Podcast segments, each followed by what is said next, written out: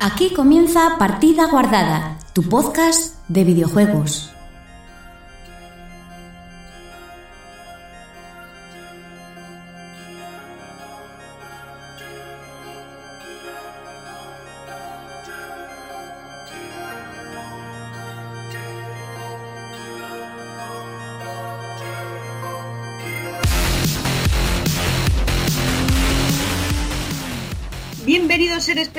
Del ciberespacio. ¿Cómo están en este mundo verde y digital de Matrix?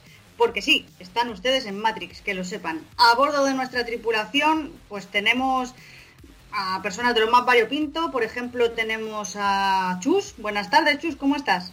Olis, es- es- me está encantando esto.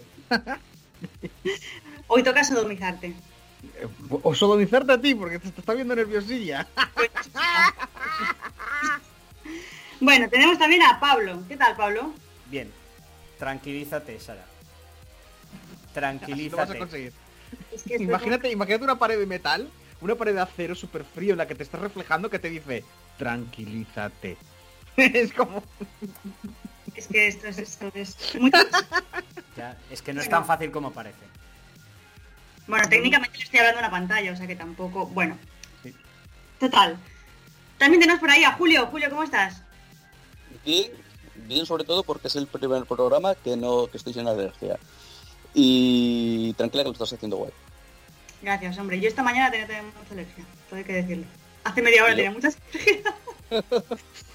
bueno, y también tenemos por aquí a un renacido, agüita para sus oídos, señores. Eh, Joel, ¿cómo estás? Hola, buenas a todos, a todas y tranquila Sara, lo estás haciendo bien. La primera vez es lo normal, suele pasar, no te preocupes. Bueno, de esta experiencia veremos si al final me animo y repito alguna vez más Y- o no, ya Y veremos. Chus, Chus, eres un cabrón. ¿Yo por qué? Porque te metes con Sara, que está nerviosa. Bueno, pero se lo está haciendo bien. Pues Excepto- por eso que no te metas con ella. Lo está haciendo ¿De bien. verdad? Yo diría, yo solo pondría una pega. Que no hizo sumario. Pero bueno. Bueno, igual lo va Pero- a hacer Pero ahora. ah, esos son estilos. esa- exacto, exacto. Eso te digo, Sara, si te sientes mal, escucha el primero que hice yo. Ya está, con eso ya te van a quitar todas las tonterías. o escucha, o escucha la primera temporada de partida guardada y ya está. También. Eso es montarse mucho el pasado, ¿eh? Todo hay que decirlo. Sí, sí, Sí, sí. Os digo cosa, ¿eh? Si sois los que pensáis que meteros mucho con alguien le relaja, eh, no funciona así. Exacto. me, me estresa más. Sara, lo estás haciendo guay, no te preocupes. Venga. Bueno, muy bien. Y nada, y yo, que soy Sara, ¿vale? Y hoy seré vuestra presentadora para eh, sodomizarlos a todos, para dominarlos a todos bajo el yugo de una única fusta, que lo sepáis. Bien, eh, tenemos de menú, eh, pues nada, las noticias, un cine series, tenemos un entre viñetas con Julio y bueno, y luego nada, un poco lo común, una que estamos jugando, comentarios, agradecimientos y nos iremos. Y bueno, muy triste todo, pero también toca cerrar de vez en cuando.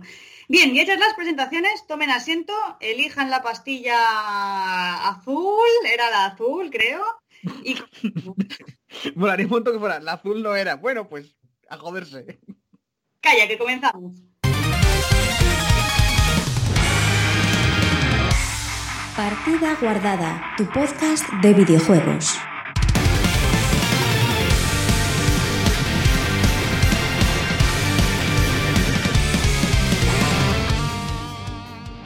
Comenzamos con las noticias. Eh, al final era Chus, Joel, ¿quién No, va? eh, No. Joel, Joel.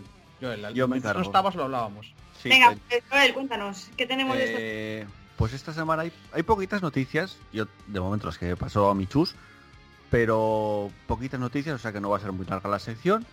Y vamos a comenzar hablando de Keiichiro Toyama, que es director de Silent Hill, o de lo que estaban supuestamente haciendo ahora que iba a ser el nuevo Silent Hill, eh, que deja Japón Japan Studio, que era pues un estudio que pertene- pertenecía a Sony, y va a formar un nuevo estudio eh, que ahora os vamos a contar, eh, bueno, el nuevo estudio que es. Bueno, Kichiro Toyama, director de Sil- de Silent Hill en Konami, Siren y Gravity Rush en Japan Studio de Sony. Creo que metí la pata muy gorda porque dije que estaba en un Silent Hill, pero eso es otra cosa que es un rumor que hubo por ahí. Kichiro Toyama trabajó en su momento, fue director del Silent Hill original en Konami. Sí.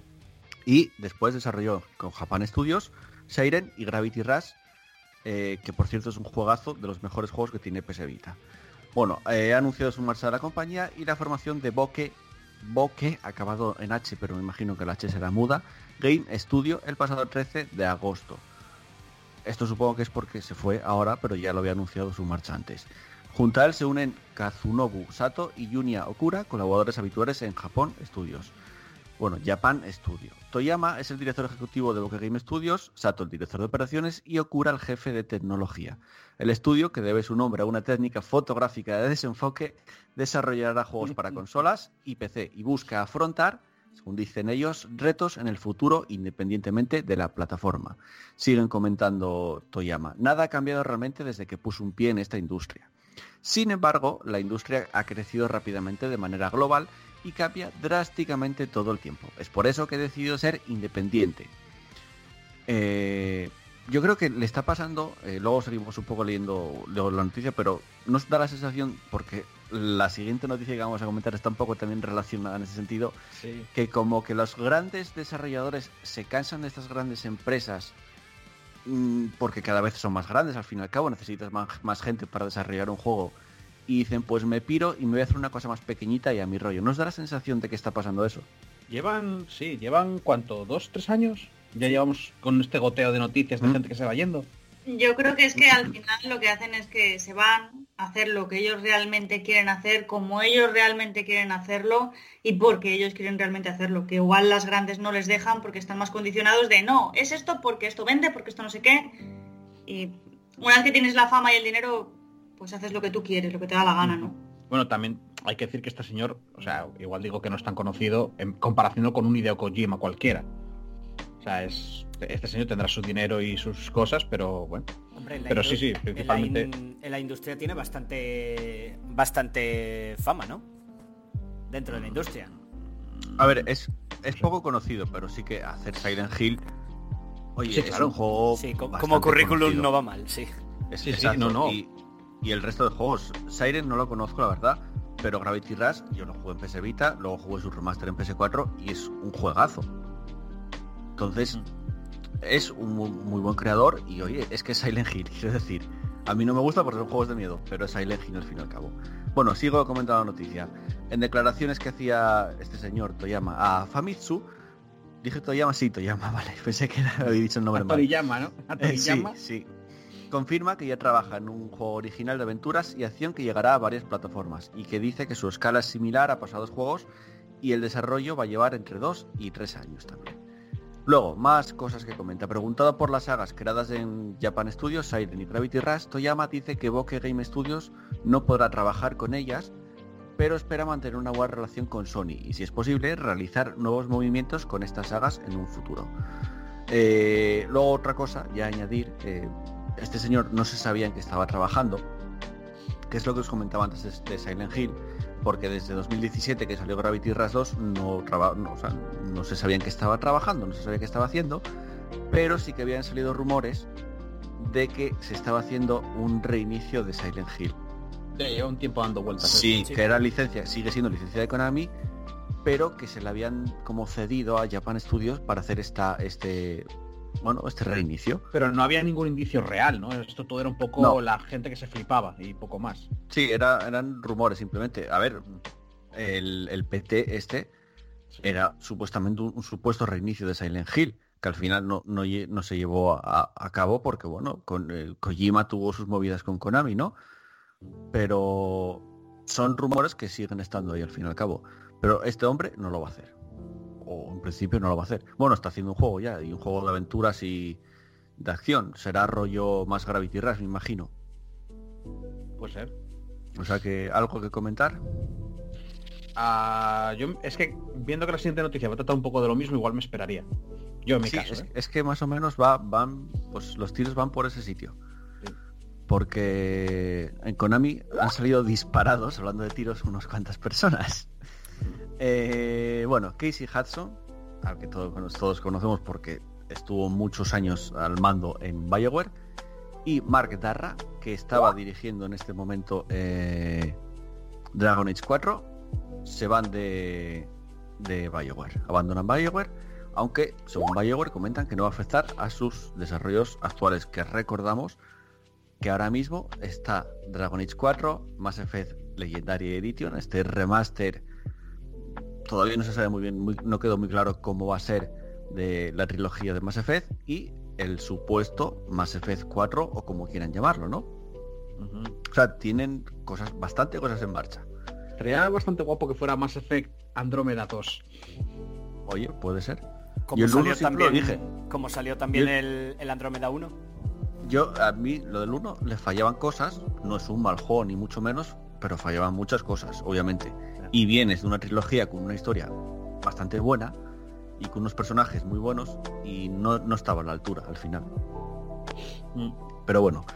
Eh, bueno, hablando de Casey Hudson y, y de estos señores. Casey Hudson, pues por ejemplo, entró en BioWare, vamos a contar un poco de él, entró en BioWare como artista técnico en 1998, aunque en su momento ya se fue en, 2014, en 2014 diciendo lo que dijo ahora, que quería pues lo que explicamos antes, hacer algo nuevo, de hacer cosas nuevas, diferentes. O sea, cansado un poco de estos estudios grandes.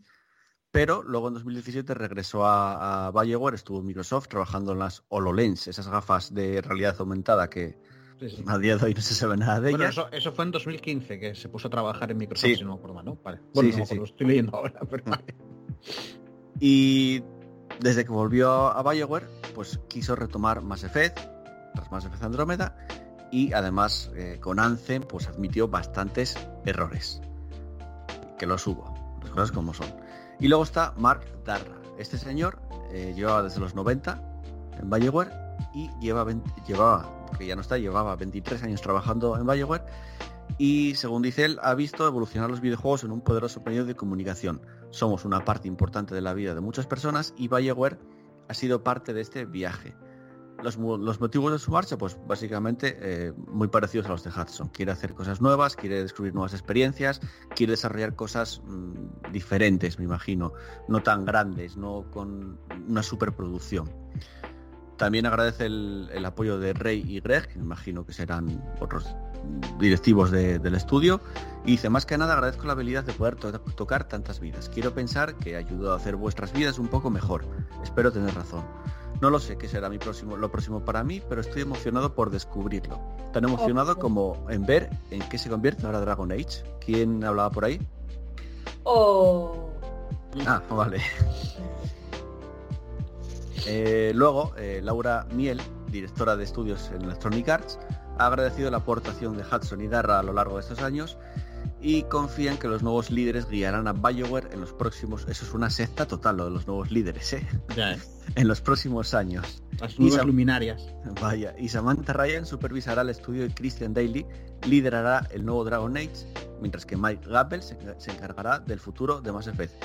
Eh, hablando de Dragon Age, porque eh, acabo de decir que Christian Daly va a liderar el nuevo Dragon Age, ¿no? Antes de seguir con la siguiente noticia que está re- relacionada con esta persona, ¿algo que comentar sobre Casey Hudson y Mark Darra y su abandono de BioWare? A ver. Di Pablo, di. Yo iba a decir que tanto esta noticia como la anterior me parecen buenas noticias. Porque cada es algo que, que ya pasaba antes, pero me parece que cada vez pasa más ahora, que es que las grandes empresas, aparte de currículum, de mira, yo he estado en este pedazo de de monumento que, que le ha costado la salud a mogollón de gente. Pero aparte de currículum, decir, mira qué bueno soy, no valen para nada. Con lo cual, el hecho de que, la gente con talento se pire de ahí y se dedique a hacer sus propios proyectos, me parece la mejor noticia que, que puede haber, vamos. Que se mueva también, ¿no? Para que no sea excesivamente endogámico el mundo de... Mm, Que, que vaya aportando su granito de arena un poco en cada... Yo que sé, en proyectos diferentes, no siempre los mismos. Es Opino, que el hecho de... Perdona. Sí, sí. No, que iba a decir que el hecho de pillar que solo gente con mucho currículum también hace que, creo yo, que empresas más pequeñas te roben jóvenes talentos. Sí, lo malo es que en el mundo de los videojuegos los jóvenes talentos no aparecen prácticamente, ¿no? O sea, quiero decir, eh, ya en los en los 80, 90, lo de no poder poner tu nombre en los créditos, que ahora ya estos grandes nombres, pero son grandes nombres de gente que es eso, que llevan 23 años en el mundillo y se les ha conocido por eso, porque igual había alguien que miraba que miraba los créditos y decía, wow, esta persona, y los empezaban a seguir o lo que fuera. Pero en realidad a la industria de los videojuegos no le gusta mucho que haya grandes nombres. Me da mi sensación al triple A, ¿eh? no a la industria en general. Pero al triple A creo que no le, no le mola mucho nada que, que se les ponga cara a los juegos, que se les ponga un nombre a los juegos. ¿Vale? Porque así es como más dueña, me parece a mí. Y una cosa, que lo estaba viendo esta hora y quería, a los que tenéis más idea de cine que yo, que no hace falta tener mucha idea de cine en este caso, esto puede, se puede comparar con alguna época del cine o algo así, en plan, que hubiera una época que el cine empezó, eh, se empezaron a hacer películas, aparecieron grandes superproducciones, luego eh, la, gente, lo- los grandes, se empezaron a, a separar de las de los que tenían pasta para hacer lo suyo, ya que tenían nombre, y dejaron detrás algo así como un cine más comercial. Porque me da que es eso, que la gente como con nombre se va a ir a hacer lo suyo y No. que los que las que los grandes van a hacer el- lo que nosotros decimos eso, cine comercial, cine palomitero. Al final eso tenemos videojuegos palomiteros. En el cine te diría que no, en principio. Eso es. ¿eh? te, diría, te diría en principio que no. Lo que tiene cada actor, lo que tiene cada actor en realidad es un problema, eh, un problema en su carrera a lo largo de los años, porque tú piensas que generalmente empiezan jóvenes y lo, máximo que puedas apurar la carrera, ¿no? Entonces, eh, las películas que haces con 20 años no son las mismas que haces con 50. Entonces, en realidad, el, el gran lo bueno de un actor es cuando es capaz de saberse reinven- reinventar, cosa que por ejemplo no supo hacer Brendan Fraser, ¿no? Pero- Ese- ese Pero fue a la- estáis hablando de Sara, dos conceptos distintos. Es El- que yo no estaba el- hablando de director, no estaba hablando tanto de actores como de directores. El O sea, problema que hay es que, las sí. dos industrias funcionan, funcionan de manera muy distinta. A los actores, eh, en el mundo del cine, tanto actores como directores, etcétera, no se les trata igual que, que la industria de los videojuegos. Y eso es una de las razones, quiero decir, los, los actores están sindicatos, eh, están sindicatos, sí, Bueno, están sindicados. Pero es que en este caso también la peña que está comiendo más mierda en el cine no son de los que no hablamos, como pueden ser guionistas, cámaras y toda esta gente que son los que hacen el trabajo, entre comillas, menor. Sí, pero, pero, los guionistas necesario. cámaras tienen sindicatos.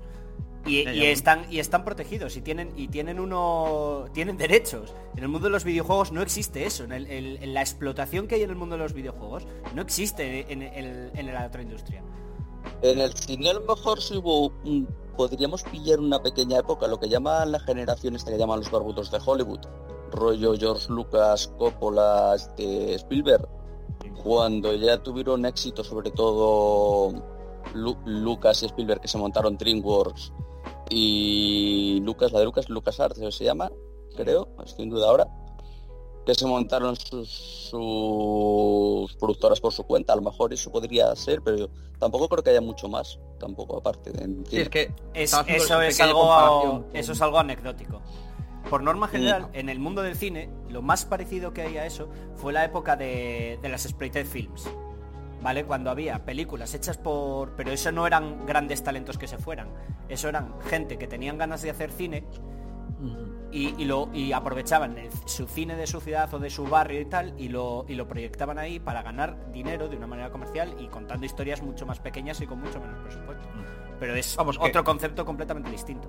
Vamos, que a lo que pregunté yo, que, que no, que no se parece. No, es que pero te es- digo, yo es que son dos eh, Lo que industrias decía distintas. Julio, ya hombre, ya, pero, pero, hombre, ya es que todos los comparación son más jodidas. Pero- pero, lo que decía Julio sí que me sonaba. ¿Qué decías, yo perdón? que, que en este sentido, yo, por ejemplo, lo que dice Pablo, yo estoy muy de acuerdo con él, que esta gente que está en estudios tan grandes que solo desarrollan AAA, porque al fin y al cabo BioWare solo desarrolla AAA, Pero. BioWare, BioWare no empezó desarrollando AAA. Es que No, era el que ejemplo no, que quería poner. Pero nadie empezó desarrollando AAA. Ya, ya, pero, pero por eso te digo que, que lo que dijo Julio antes de, de tal era como esa imagen que lo que, que te- que estaba teniendo yo. ¿Sabes? Mm. De gente que creó eh, cine mainstream, como por ejemplo eso, eh, Lucas con eh, con se me acaba- Star Wars. Lucas con Star, Star Wars, Wars. por ejemplo, y luego ellos dijeron, y ahora me voy a hacer mis cosas. Y, y a partir de Mm. entonces una empresa, en este caso Disney, se quedó esa, ese gran mogollón. Lo estoy viendo con Dragon Age, me parece ahora. Me parece que es un poco lo que está pasando con Dragon Age, que llegó esta gente, bueno, hicieron muchas más cosas.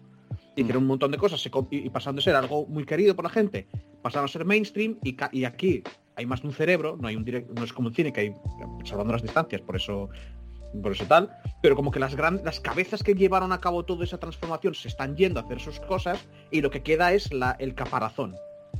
¿Sabes? Queda una carcasa. Puede ser, puede ser. Eso es lo que estaba intentando Pero, decir, pero pero esto, esto al final es, es se va gente con más experiencia, se hace sus estudios, sus pequeños estudios, que si va bien la cosa acabarán siendo estudios más grandes, y los que están uno o dos escalones por debajo de esa gente van subiendo, o sea que al fin y al cabo eh, van escalando la pirámide.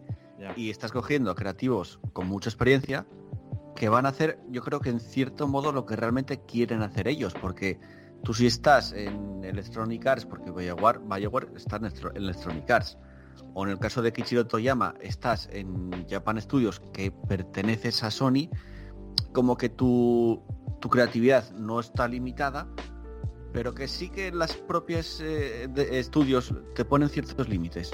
Tu O creatividad quiero está que me hagas eso. Eh, porque, por ejemplo. Por ponerte un ejemplo, Kojima. Kojima estuvo muchos años en, Ko- en Konami y se le encasilló con Metal Gear. En cuanto se fue de, de Konami, se puso a hacer otras cosas.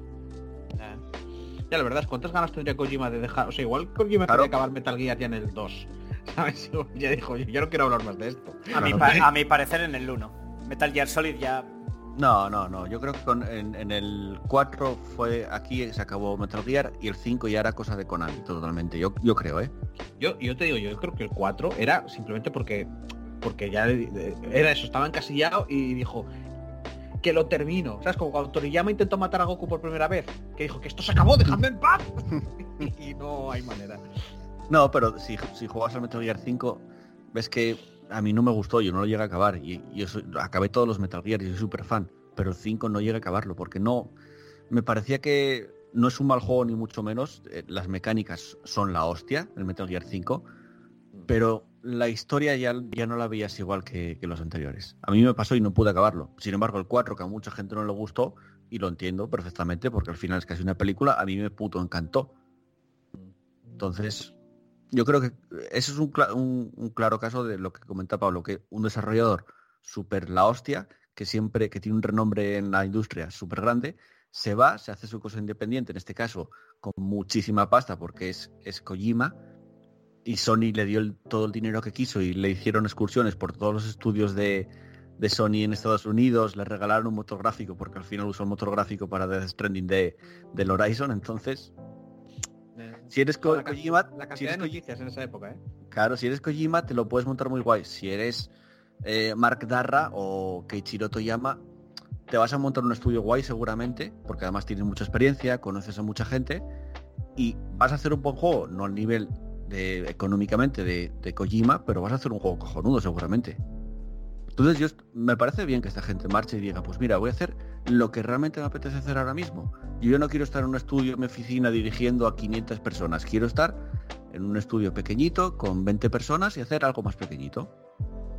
Sí, realmente me parece bien a mí también. Lo que pasa es que tengo miedo que eso acabe afianzando eh, lo que decía antes, el miedo de volver a, a que el AAA vuelvan a ser juegos sin nombre y hechos en masa y, No creo, y ¿eh? eso, y, y palomiteros. Quiero decir, Ubisoft sigue haciendo exactamente lo mismo. Coge de- luego la gente se queja mucho y dice, bueno, venga, vamos a hacer un cambio y te hacen ahí el, Mm. el Assassin's Creed medio nuevo y pero- lo vuelven a repetir una y otra vez otra vez. Es que es- no sé. Pero, a ver, Chus, eh, eh, lo que Dime. estás diciendo lo dices como si fuera a pasar y en cierta manera es algo que ha pasado. Es decir, en un AAA que son productos que cuestan billones o muchos millones Y, y cada vez y cada vez cada vez más. y cada Pues vez que más menos. ya, pero ¿Sabéis en qué más gastan los AAAs? a ver, Chus, déjame En, ma- en marketing, marketing. Perdón, perdón, sí, habla, Pablo. digo que eso es lo que lleva que lo que lleva pasando durante mucho tiempo. No pueden gastar menos porque entonces ganan menos. A ver, estas empresas lo que hacen es dependen de los de- o de los AA o de los indies, que ahí es donde ves gente con talento, donde ves gente que igual no tiene el presupuesto para hacer esos grandes proyectos, pero tienen muy buenas ideas.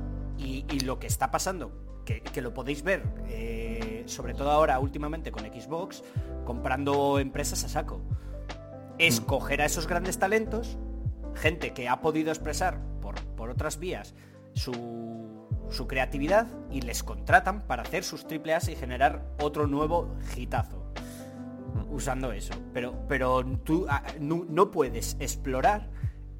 O sea, tú no te puedes arriesgar a, un- a conceptos nuevos cuando, te- cuando tienes encima de la mesa millones. ¿Por qué no? Porque te arriesgas a perder millones.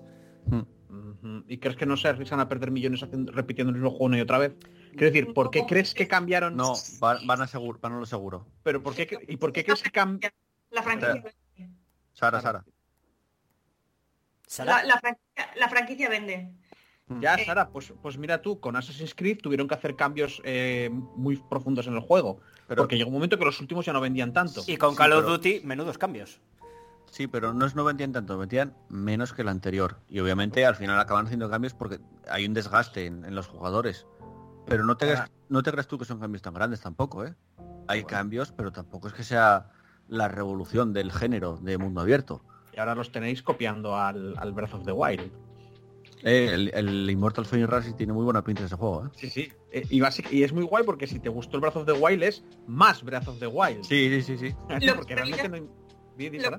Lo, lo que en realidad quiero decir es que no es lo mismo que tú saques un videojuego de cero y que digas, no sé cómo va a funcionar en el mercado, que igual me vende, voy a Claro, exagerar, Claro. una unidad, a que me vende 100.000, a que digas, voy a sacar un Assassin's Creed que sé que mínimo me vas a vender 100.000, mínimo. Pero, pero lo, que, lo que yo quiero decir...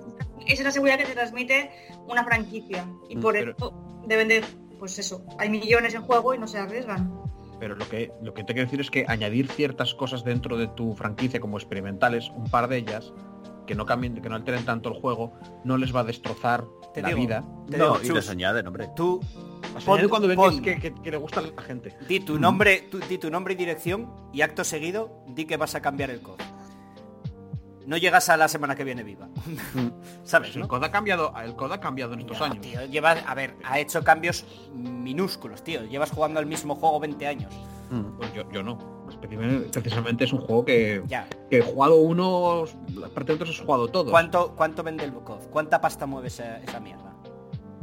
Sí, pero, pero eso qué quiere decir. De nuevo, a los ¿Qué triple A, los triple A quieren ganar dinero, quieren sacar pero- productos que gan- que Y eh, además que tú, el desarrollo te cuesta mucho, sí, pero tú lo que más te cuesta es el marketing. ¿eh? Y inviertes una cantidad de pasta, tú imagínate un desarrollo de un juego, te puede costar 500 millones, ¿no? De esos 500 millones, pues 150 son el desarrollo del juego y el resto es marketing. En Pasó, algún- con, sí, pasó sí. con Destiny. En Destiny, no sé si dijeron 300, 400 millones de euros en, solo en cada marketing. vez, cada vez más el AAA gasta más en marketing que en desarrollo de juegos. Claro. Porque y es- ahí es donde tienes el, el- el riesgo de pérdidas. Si Ya, no haces lo que los jugadores quieren es el riesgo de pérdidas. Y entonces vas más a lo seguro. pero que es la gracia, pero entonces es como que hacen, se hacen copias, se hacen moldes iguales se- y se dejan un pastizal en venderte que este molde mola un montón. Y claro, yo pienso, ¿eh? ¿Qué, qué gritaste ahí. Pablo? ¿Qué? Exacto, exacto. Que sí que Eso, sí. eso. Pero que es la, la gracia es, si, si al final lo que más fuerza tiene es ese pastizal que se gastan en marketing, ¿no compensa también hacer un poco alguna diferencia más, meterla dentro de ese marketing como algo súper guay y ya está? Y puedes permitirte experimentar aunque sea un poquito, ¿sabes? Tampoco digo coger No, ahora... porque, porque ya, es- ya, ya sube, el riesgo ya sube, aunque sea muy poco, de, de perder a algún jugador. Yo solo os digo que creo que no es tanto un riesgo de ventas, porque precisamente el mundo de los videojuegos ha demostrado que hay gente de obra y que te consume de todo, sino que es más un riesgo, eh, es más un tema de que no le puedes vender esa idea a los que ponen pasta. Y también, en cierto modo, vagancia o tiempo de que no te da tiempo a hacer cosas nuevas. Por ejemplo, un ejemplo muy tonto, ¿eh? Eh, y es de un vídeo que vi, comparaban el Assassin's Creed, este de los piratas, el Black Flag, cómo corrías dentro del... de- cuando estabas en el agua, que podías correr, que te costaba correr, ¿no? Te costaba moverte, que es lo normal, tú estás dentro de una piscina, te cuesta correr, te cuesta moverte. Al Watch Dogs Legion, o sea, un juego que salió hace cuatro días, que te da igual correr fuera del agua que dentro, que vas igual, no existe, no existe una resistencia. Entonces, son cosas que yo creo, dices tú, eso es que no les dio tiempo a hacerlo. Y quizás también por eso no hay nuevas ideas, porque no hay tiempo a hacer un desarrollo tan grande, no tienes tiempo a meter cosas nuevas. Estamos hablando de obras faraónicas, de nuevo. Estamos hablando de, Mm. de inversiones de, de dinero enormes. Mm. Vas a lo seguro. Si algo, y esto es algo que funciona para, para todas las grandes industrias. Por norma general, si algo no está roto, no lo toques. No lo toques, sí. Exacto, no tocar. Si algo funciona, no lo toques. Vale, Por va, eh, chicos, ¿alguna conclusión final que queráis decir sobre ese tema? En mi caso es que lo que me decís es que me, me queda esa, me cimenta, eh, o cimienta, como se diga, esa, esa idea de que cada vez más eso es, más difícil encontrar un triple A que tenga algo dentro de, o sea, que rasques un poco Mm. y que detrás de la máscara encuentres algo interesante, que es Mm. todo vistoso. Eso solo es más de lo mismo. Solo Sí, se lo pero- puedo permitir Kojima. Yo, yo creo Ahora. que lo que tú dices, Chus, sí es verdad, nunca vas a ver un triple A que innove, pero lo que sí vas a ver, y lo vas a ver muy a menudo, es un triple A que, que use los conceptos que ha usado un desarrollo independiente y los va a, digamos, a, a extrapolar a, a su producto una vez se demuestre que funcionen. Por ejemplo, no es el mejor ejemplo porque el Breath of the Wild no es un juego indie ni mucho menos. Pero un juego que haya demostrado que funciona, como, el, como la- las mecánicas del Breath of the Wild, las van a coger y las van a plagiar. O van a comprar a la desarrolladora que lo hizo o van a hacer lo que sea necesario. Eso sí lo vas a ver. Y como con The Witcher 3 también. A mí ahora me entran ganas de seguir debatiendo con vosotros por lo que acabáis de añadir, pero como ya Sara nos bien ha dicho, hay que pasar a las... a Sí, los- vamos, vamos a continuar porque lo habíamos dejado eh, hablando de Christian Daly, que hasta hace nada era el que estaba dirigiendo la actualización esta tan famosa de Anthem. Que se supone que estaban, bueno, el juego salió como salió y estaban arreglándolo. Y Christian Daly dirigía Anthem. Entonces, ¿qué va a pasar con, con, con, con Anthem? ¿Qué, ¿Qué fue lo que estuvieron comentando? Bueno, hace, pues como dijimos ahora, se hizo oficial que se fueron Casey Hudson, que se fueron Mark Darra, y la dimisión de Hudson y Darra ha hecho que varios puestos hayan cambiado dentro de la empresa, obviamente. Eh, y entonces la gente pensó, oye, ¿qué va a pasar con Anthem? Pues, eh, mm, eh, a ver, a ver, a ver, que me pierdo que estoy buscando aquí la noticia. Eh, el desarrollador ha dicho, que estamos hablando de Christian Daly, que el proceso seguirá adelante tal y como estaba previsto a pesar de Christian Daly, que ahora se va a Dragon Age 4, eh, ya no va a estar. El propio Daly ha dicho que el título multijugador está ahora con otras personas al frente. De momento no se dieron estos nombres, se darán en el futuro, obviamente, aunque esto de Anthem, yo no digo nada hablar de ello, lleva meses sin nombrar a Anthem. Eh, y bueno, cuando tal se dijo que deseó toda la suerte a Casey Hudson y a Mark Darra. Entonces de- Christian Daly se va al Dragon Age 4. ¿Qué pasa con Dragon Age 4? Estos días atrás, esta semana, se celebró el día de Dragon Age. Ya sabes que BioWare tiene esto del día de Dragon Age, tiene el N7 Day también un poco en honor a Mass Effect. Les debe gustar hacer estas cosas, ¿no? Eh, pues ahora Christian Daly va a estar al frente de, de Dragon Age 4. Publicó un mensaje en Twitter diciendo que, bueno, pues que guay. Agradeció a Casey Hudson y a Darra eh, que aprendió muchos de ellos en esos años y, bueno, todo esto. Y este Dragon Age 4, que ahora va a estar dirigido por Christian Dale, va a estar en los Game Awards, la gala de los Game Awards que se celebran el día 10 de, este mes. Eh, o sea, dentro de 5 días. Y además dijo Christian Dale en Twitter, si me seguís en Twitter sabréis que me gusta compartir detalles durante todo el proceso, proceso de desarrollo y espero hacer lo mismo a medida que avanzamos en Dragon Age. O sea que supuestamente ahora vamos a empezar a sa- saber más cosas o BioWare nos va a dejar ver más cosas de, de Dragon Age 4. Simplemente era- e- eran esas las, las noticias. Que en, que en Ujú. los Game Awards Canzen va a continuar y que en los Game Awards vamos a ver Dragon Age. Eh, hablando de los Game Awards, que ya sé que lo- bueno, los juegos, quien gana el GOTI es una tontería. Al final cada uno tiene su GOTI y ya está. ¿Cuál es tu goti, Eh, Joel? Mm, yo creo que diría de Last of Us 2. Me lo imaginaba. Creo. Pero también te digo una cosa. Este año el juego que más vicié así de, de engancharme a tope, que tampoco fueron muchos, fue un juego del año pasado que fue el Star Wars eh, Jedi Fallen Order. Que luego lo comentaré en- un poco en el que estamos jugando. O sea que. Pero sí, yo, yo elegiría de Last of Us. Es que a ver, es Naughty Dog. Yo soy una putita de Naughty Dog. O sea que ya está. Eh, Bueno, como decía, en, en los Game Awards siempre se enseñan cosas, alguna cosa interesante. Aparte de este Dragon Age, ¿esperáis algo más? ¿En los Game Awards o de, Bio- o de BioWare dices?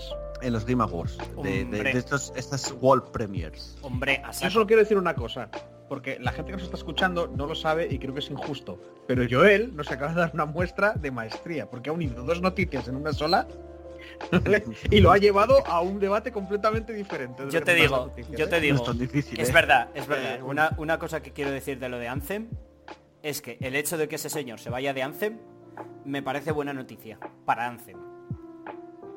Mm, Explico. Bueno, no sé. Explico. Igual es mala y acaban dejándolo de lado ya. Explico.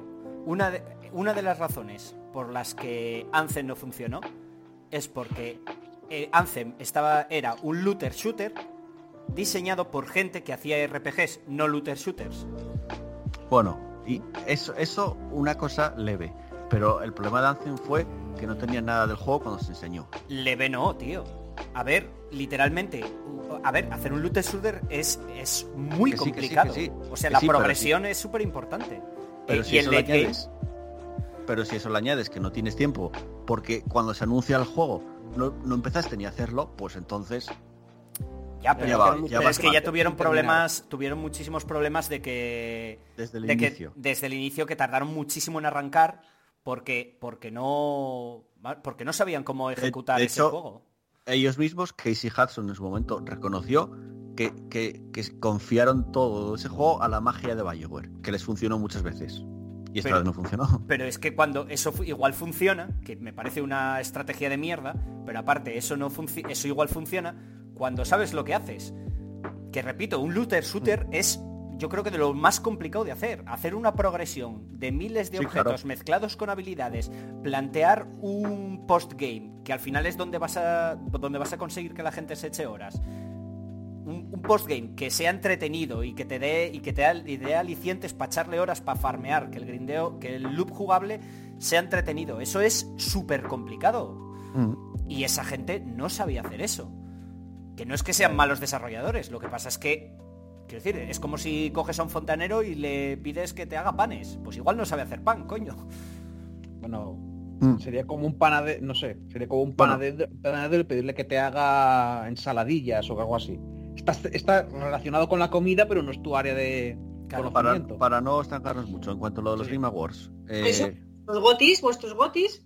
no, bueno, eso si queréis decirlo de los gotis, pero yo voy a, a los World Premiers. ¿Queréis, esperáis ver algo? Hombre, Lo que, no vais, lo que no vais a ver de entrada, porque acabo de ver una notificación en el móvil, es Vampire the Masquerade 2, eh, Bloodline 2, porque dicen que no va a llegar durante la primera mitad de 2021. O sea que eso no lo vais a ver. O sea, yo es Y que así, met- y así meto tres noticias en una. tener esperanzas en plan de en plan de quiero ver esto, ¿vale? En temas de lo que yo quisiera ver, No, estoy es- interesado en Esperas, esperas. pero espero espero porque quiero yo en plan de joder, ojalá salga esto o creo, o es un tema de lo que yo creo que va a Porque crees que ya toca que se vea algo de cierto juego. Por ejemplo, que es lo que yo espero, el Den Ring. Elden Ring algo se dirá. Como mínimo te sacarán otra vez el título. y, verás unas armas o algo. Y Lo verás un tráiler. a ver, lo primero es, es- son los Game Awards, con lo cual tienen que sacar mogollón de juegos, siempre lo hacen. Mogollón de juegos que de los cuales no se sabe nada. Bueno, a ver, es que a veces tan- no hay tan mogollón. Bueno, también depende. No sé, Claro, es que no ver, sé. Ya Ah, sé que ya sé que estamos en pandemia, pero siempre ha sido así. Siempre te Diablo dicen- 4. ¿Creéis que Diablo 4 Blizzard se va a esperar? Porque la BlizzCon es el año que viene. Ahora la, la retrasaron un Puede montón. ser, puede ser. ¿Sacarán algo del Diablo 4? Es que está ahí la cosa, Creo ¿eh? que lo aguantarán, lo aguantarán en Diablo 4. Yo sé que yo sé uno, uno que me gustaría, pero sé que no va a suceder. ¿Cuál? El Silksong, Oh, el Hollow Knight. No, no va a Pues- suceder, pues, no va a Con suceder. el tiempo que llevan en, con el tiempo Bueno. que llevan en silencio, Pablo, Uf. igual es que llevan tanto tiempo en silencio porque están esperando aquí pero, ya. pero un chorrazo de semen va a salir, como, como lo anuncié. Pero un chorrazo. Yo ya te digo, Vale, ganado que sepas una tarjeta amarilla, ¿vale? O sea, mi fusta va con una tarjeta amarilla. hasta. Pero, pero un chorrazo. Pero- ¡puf! Pero, ¿qué quieres que deje de escucharnos, Pablo? Ya de por sí, a ver, ¿qué es esto? es, es el podcast, Sara. Y si sacas la fusta, igual sale más chorrazo. Tú verás. ¿Sabes lo que vamos a hacer? Vamos a poner como el porno este que, que pone unas estrellitas en... Pues vamos a ponerte una estrellita ahí, ¿sabes? Para no ver nada. Hostia, qué asco. Pues nada, todo- no, no vamos a nada, vamos a hacer todo el chorrazo. Y vas así tú con una manguera en vez de una, una tal y es como, tranquilos amigos, es nata. ¿Sabes? No pasa nada. Joder. Bueno, se acabó. ¿Algo más que comentar sobre el tema? Sí, que creo que, que Elden Ring y que va a salir ahí eh, este. ¿Cómo se llama el de Juego de Tronos? Eh, todo. Eh, George, Eh, George, George R.R. Martin con sus dos huevazos después de comerse cinco hamburguesas a decir que el juego sale el año que viene. Sí. Yo no creo que lleven a, a R.R. Martin a eso. A Martin diciendo, bueno, el juego saldrá cuando publique yo la siguiente. de juego de- Hostia. O sea, Eso lo estaba pensando yo. Ento- Entonces no, entonces no sale el juego. Y, y- y ya ves a todo el mundo en, en la gala. ¡No!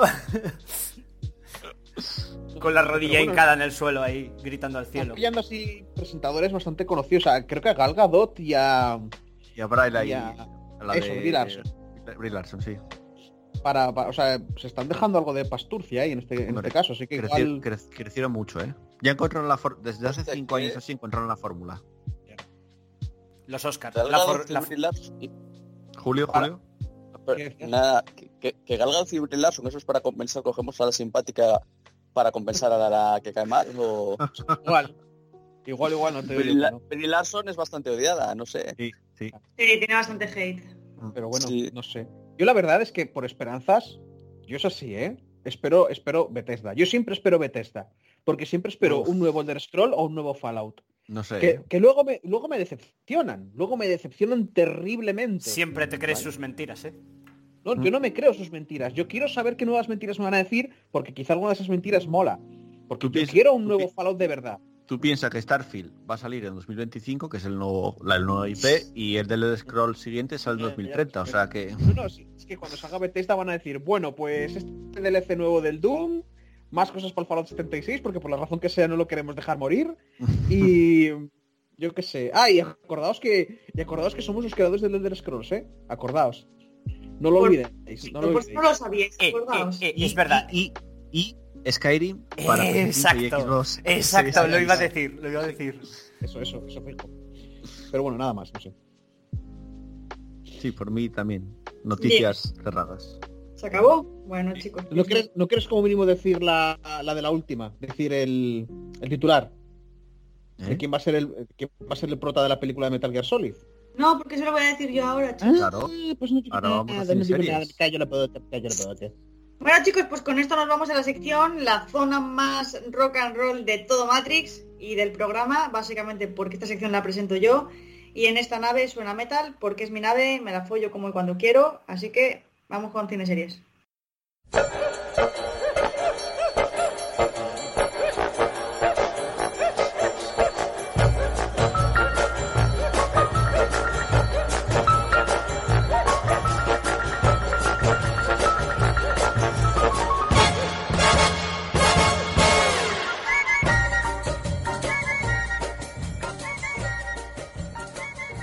Bien, pues em, hay noticias suculentas por ahí para, para comentar.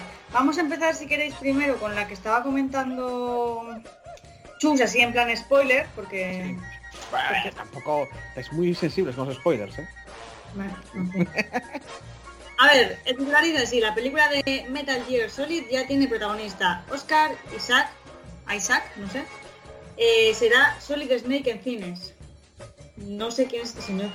Este Eh, señor da- es, es- eh, Pues Star Dan, Pom, eh, joder, ¿cómo era? Star Wars. Paul ¿cómo se Dameron. Paul Dameron. Dameron. El piloto. Sara. De las pelis de Star Wars nuevas, Mm. el que es mi colega de Finn. Él era guapo. Sí, sí, era guapo. ¿Qué decías, Julio, perdona? Apo- Apocalipsis en X-Men era también este pavo. Bueno, no se reconocía, vamos, pero, pero era él. Sí, yo sé Hostia, que... porque- acabo de decir, ¿what? ¿Era él? Sí, sí, era él. No sé por qué lo cogieron. No me pega nada. Yo hubiera pillé, yo de no usar CGI pillaría de Rock alguien así grande, pero bueno. Bueno, pues nada, que el actor es guatemalteco, que se sonaba muy fuerte como posible candidato para mm, protagonizar la peli y pues al final pues sí. Eh, lo demás, pues nada, ya sabéis, la noticia dirá, empezará un poco a hacernos una review de su, biogra de su, de su, de su filmografía, ha hecho todo, todo esto, es súper guay, no sé qué. Eh, por, el momento se desconoce cuándo comenzará la producción de la cinta. O sea que está anunciado que este señor va a ser el prota, pero no sabe cuándo comenzará a rodarse la cinta, ¿vale? Que es uno de los actores de moda, bueno ya está, para chuparle un poco... Yo ya- vi, ya vi algún, pues alguien que lo retocó por Photoshop y todo eso. Y el tío con la cinta en la cabeza, con un cigarro en la boca, con un poco así de barbita lo ponen en comparación con otra foto de Solid Snake y da el pego, pero 100%, ¿eh? A Y mí, es a mí que me, a mí que me pega cero como Solid Pues Snake. a- yo también lo pensé. En cuanto vi esa imagen dije, vale, Yo vi la perfecto. foto y me recuerda a Solid Snake, pero, pero un poco ya más mayor. No sé si me Sí, explico. O sea, no lo veo tan. Yo no lo como visualizo. El, como el. No lo veo como la primera parte, lo veo más como ya para Voy a- la. Voy a buscar la, la cuarta. imagen, ¿eh? Yo vi la foto también y la verdad me pega pero me falla algo. Lo- también es verdad que el tío actúa guay, seguramente luego lo que pueda fallar lo compensa. O sea, no le queda tan mal. La, la cosa es que es como. mm, Vale, le queda. Está bien. Pero no para uno tan joven, sino para uno más un poco más mayor. A ver, O sea, en si- plan- siendo justos, Solid Snake de actuar no es difícil. Ya, bueno. Es decir, eh, eh, Bueno, a ver. eh, lo puede, es, es el típico papel que puede hacer perfectamente Keanu Reeves. Es pon cara seria, ¿sabes? Sí, bueno, eso es verdad. Pero el careto ya es la cosa más, es un poco más diferente. Pero sí, sí, no, no A mí- tal. a mí- También es verdad que yo de, a mí de una película de Metal Gear no espero nada. Ya. Y menos si la hace Hollywood. Es que espero cero. Espero, espero que digan exactamente todo lo contrario de lo que que el mensaje, que el mensaje sea el contrario, sí. Sí, sí, pero exactamente. Como todas las adaptaciones que han hecho, en plan. Old Boy, Assassin's Creed, eh, Tomb Raider, no se me ocurren más pelis de videojuegos, pero seguro que hay muchas más. El Doom. Doom. Ya, du- eh, bueno, es que, es cuando... Ya, sí, sí, es que... Pero es que mira, Resident, Resident Evil y tal, no era tanto decir lo contrario como vamos a coger los zombies, vamos a coger a Mila Jojovic, que parece que a la gente la ha molado, y vamos a fliparnos y hacer nuestra propia historia.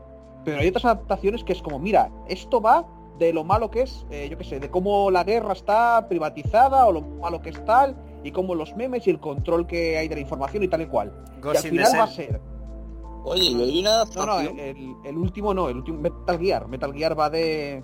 Bueno, va de un montón de cosas, la verdad, ¿eh? Sobre todo el uno va, muy, va un poco en plan de qué mala la, la guerra y, y- y tal.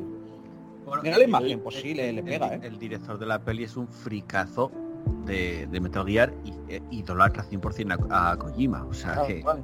Yo, ya- yo sigo pensando que Hollywood funciona. Y es que, a ver, ¿cómo pones en un, un mensaje tan antiamericano en Hollywood? Una película que hostia, es que- Pero, pero yo, yo digo, el, el ejemplo perfecto de lo que estás diciendo es Ghost in the Shell, tío. Sí, eso sí, sí, sí, claro. Ghost in the Shell fue en plan, eh, nada, es que todo lo que hablaba la peli, todo lo contrario. Es que, pero es que es literal- contrario. literalmente es el mensaje contrario. Es que lo que pretendo decir en el, en el anime, vamos a coger eso y vamos a contar la historia de tal manera que al final la moraleja, por decirlo así, sea la contraria. Es que es acojonante. Aquí ya te digo, pues igual, igual eh, cae suerte y puede.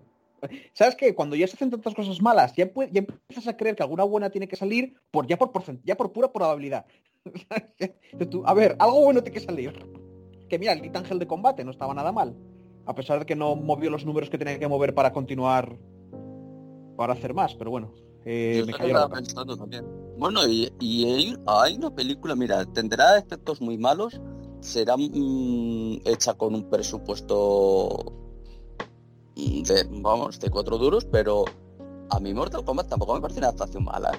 La 1, ¿eh? La Ay, va, ya, pero es que Mortal- Ahora, Era- y ahora pero, toda la audiencia está pensando en Tom Hanks. pero era la época. Tom Hanks. uno. Vale. es, ay, es que no estaba No, yo, est- no estuviste el día maravilloso en el que, en el que, en el que lo conté. Es que Pablo creo, soltó una, una vergüenza de Sara. creo, creo que lo escuché, pero me- me- ahora mismo lo acabo de perder. Sí lo escuché, pero es que no, no sé exactamente qué es lo, lo que había contado. A ver, si quieres Sara contarlo. No, no, contadlo vosotros. Ah, vale, sí, sí, que, que pensaba que era que salía en Mortal Kombat, es verdad. Vale. Mira que me saca Pablo del armario de las... Yo solo quiero decir, yo solo quiero decir también una, una pedazo de adaptación de los videojuegos que se nos está olvidando. Eh, Blood Rain. Anda, calla, anda, calla, calla. Calla, que, que creo que ya hemos olvidado todos a Webol y, bien que están las cosas así. Pero ¿por qué dejó de hacer películas? Con lo mal... Es que me puto flipaba ese tío. Que lo dejó antes de hacer películas. ¿Qué dices? ¿Qué dices? Uf, uf. Es lo, Bueno, es- No, es pero, lo pero puto bueno, mejor sí, que la, de Mortal Kombat, la de Mortal Kombat sí que es una buena adaptación, pero también hay que decir que, que como la de Street Fighter, que no es necesariamente buena, pero como tampoco va de nada en especial, pues, y, y alguna gente me dirá, sí, porque en el anime hay una historia, lo sé. Pero- Pero- En esa época nos valía cualquier cosa, hombre. Es Sí, que. Street Fighter es complicado hacer. Lo complicado fue lo que hicieron. Si lo fácil es adaptar torneo de artes marciales. Es como coger cualquier película de Van Damme y meter los personajes de Street Fighter. Sí, Por por que... ¿Algo más que decir, añadir a todo esto? No. Vale. Bueno, pues seguimos. Eh, Warner estrenará todas sus películas en 2021 en salas y en HBO Max. ¿Os acordáis que ya Wonder Woman la iba a estrenar en HBO Max y en salas de cine? Bueno, pues eh, parece que va a ser así todo 2021 y en- en- entre ellos se, se encuentra El Escuadrón Suicida, Matrix 4, Dune, Cry Macho, eso es de Clint Eastwood, que lo sepáis. Godzilla vs. Kong. Bueno, hay pelis guays. Pues todo es estrenar en, en HBO Max y en cines, que solamente va a durar durante la pandemia. Pero, pero vaya, que no sé yo... eh, no sé, a ver, yo... Es que aquí tengo sentimientos encontrados, ya lo hemos hablado muchas veces con lo de ir al cine y demás. En fin, no sé yo las películas cómo tirarán en la plataforma digital, porque encima habrá que pagar un dinero extra como Mulan, no lo sé. ¿eh? No, en HBO Max no. En HBO Max no. Juraría, eh, no me tomes mi palabra al 100%, pero juraría que no había que pagar un adicional en HBO Max. Eh, Pero y es verdad que no lo... ¿eh? Lo que pasa es que HBO Max no es un servicio adicional aparte de HBO. Yo eso es lo que quería preguntar. No, no, es una nueva. Es que sí, pero H- HBO tiene HBO y luego tiene HBO Max, ¿no? Pero la- Es que dos no mi pregunta es, No, es que HBO Max no es solo para América, no existe en España. En España, no, en Estados Unidos. ¿Qué, Va salir que va a salir en España eh, y en Europa, en más países, en el segundo semestre del año que viene.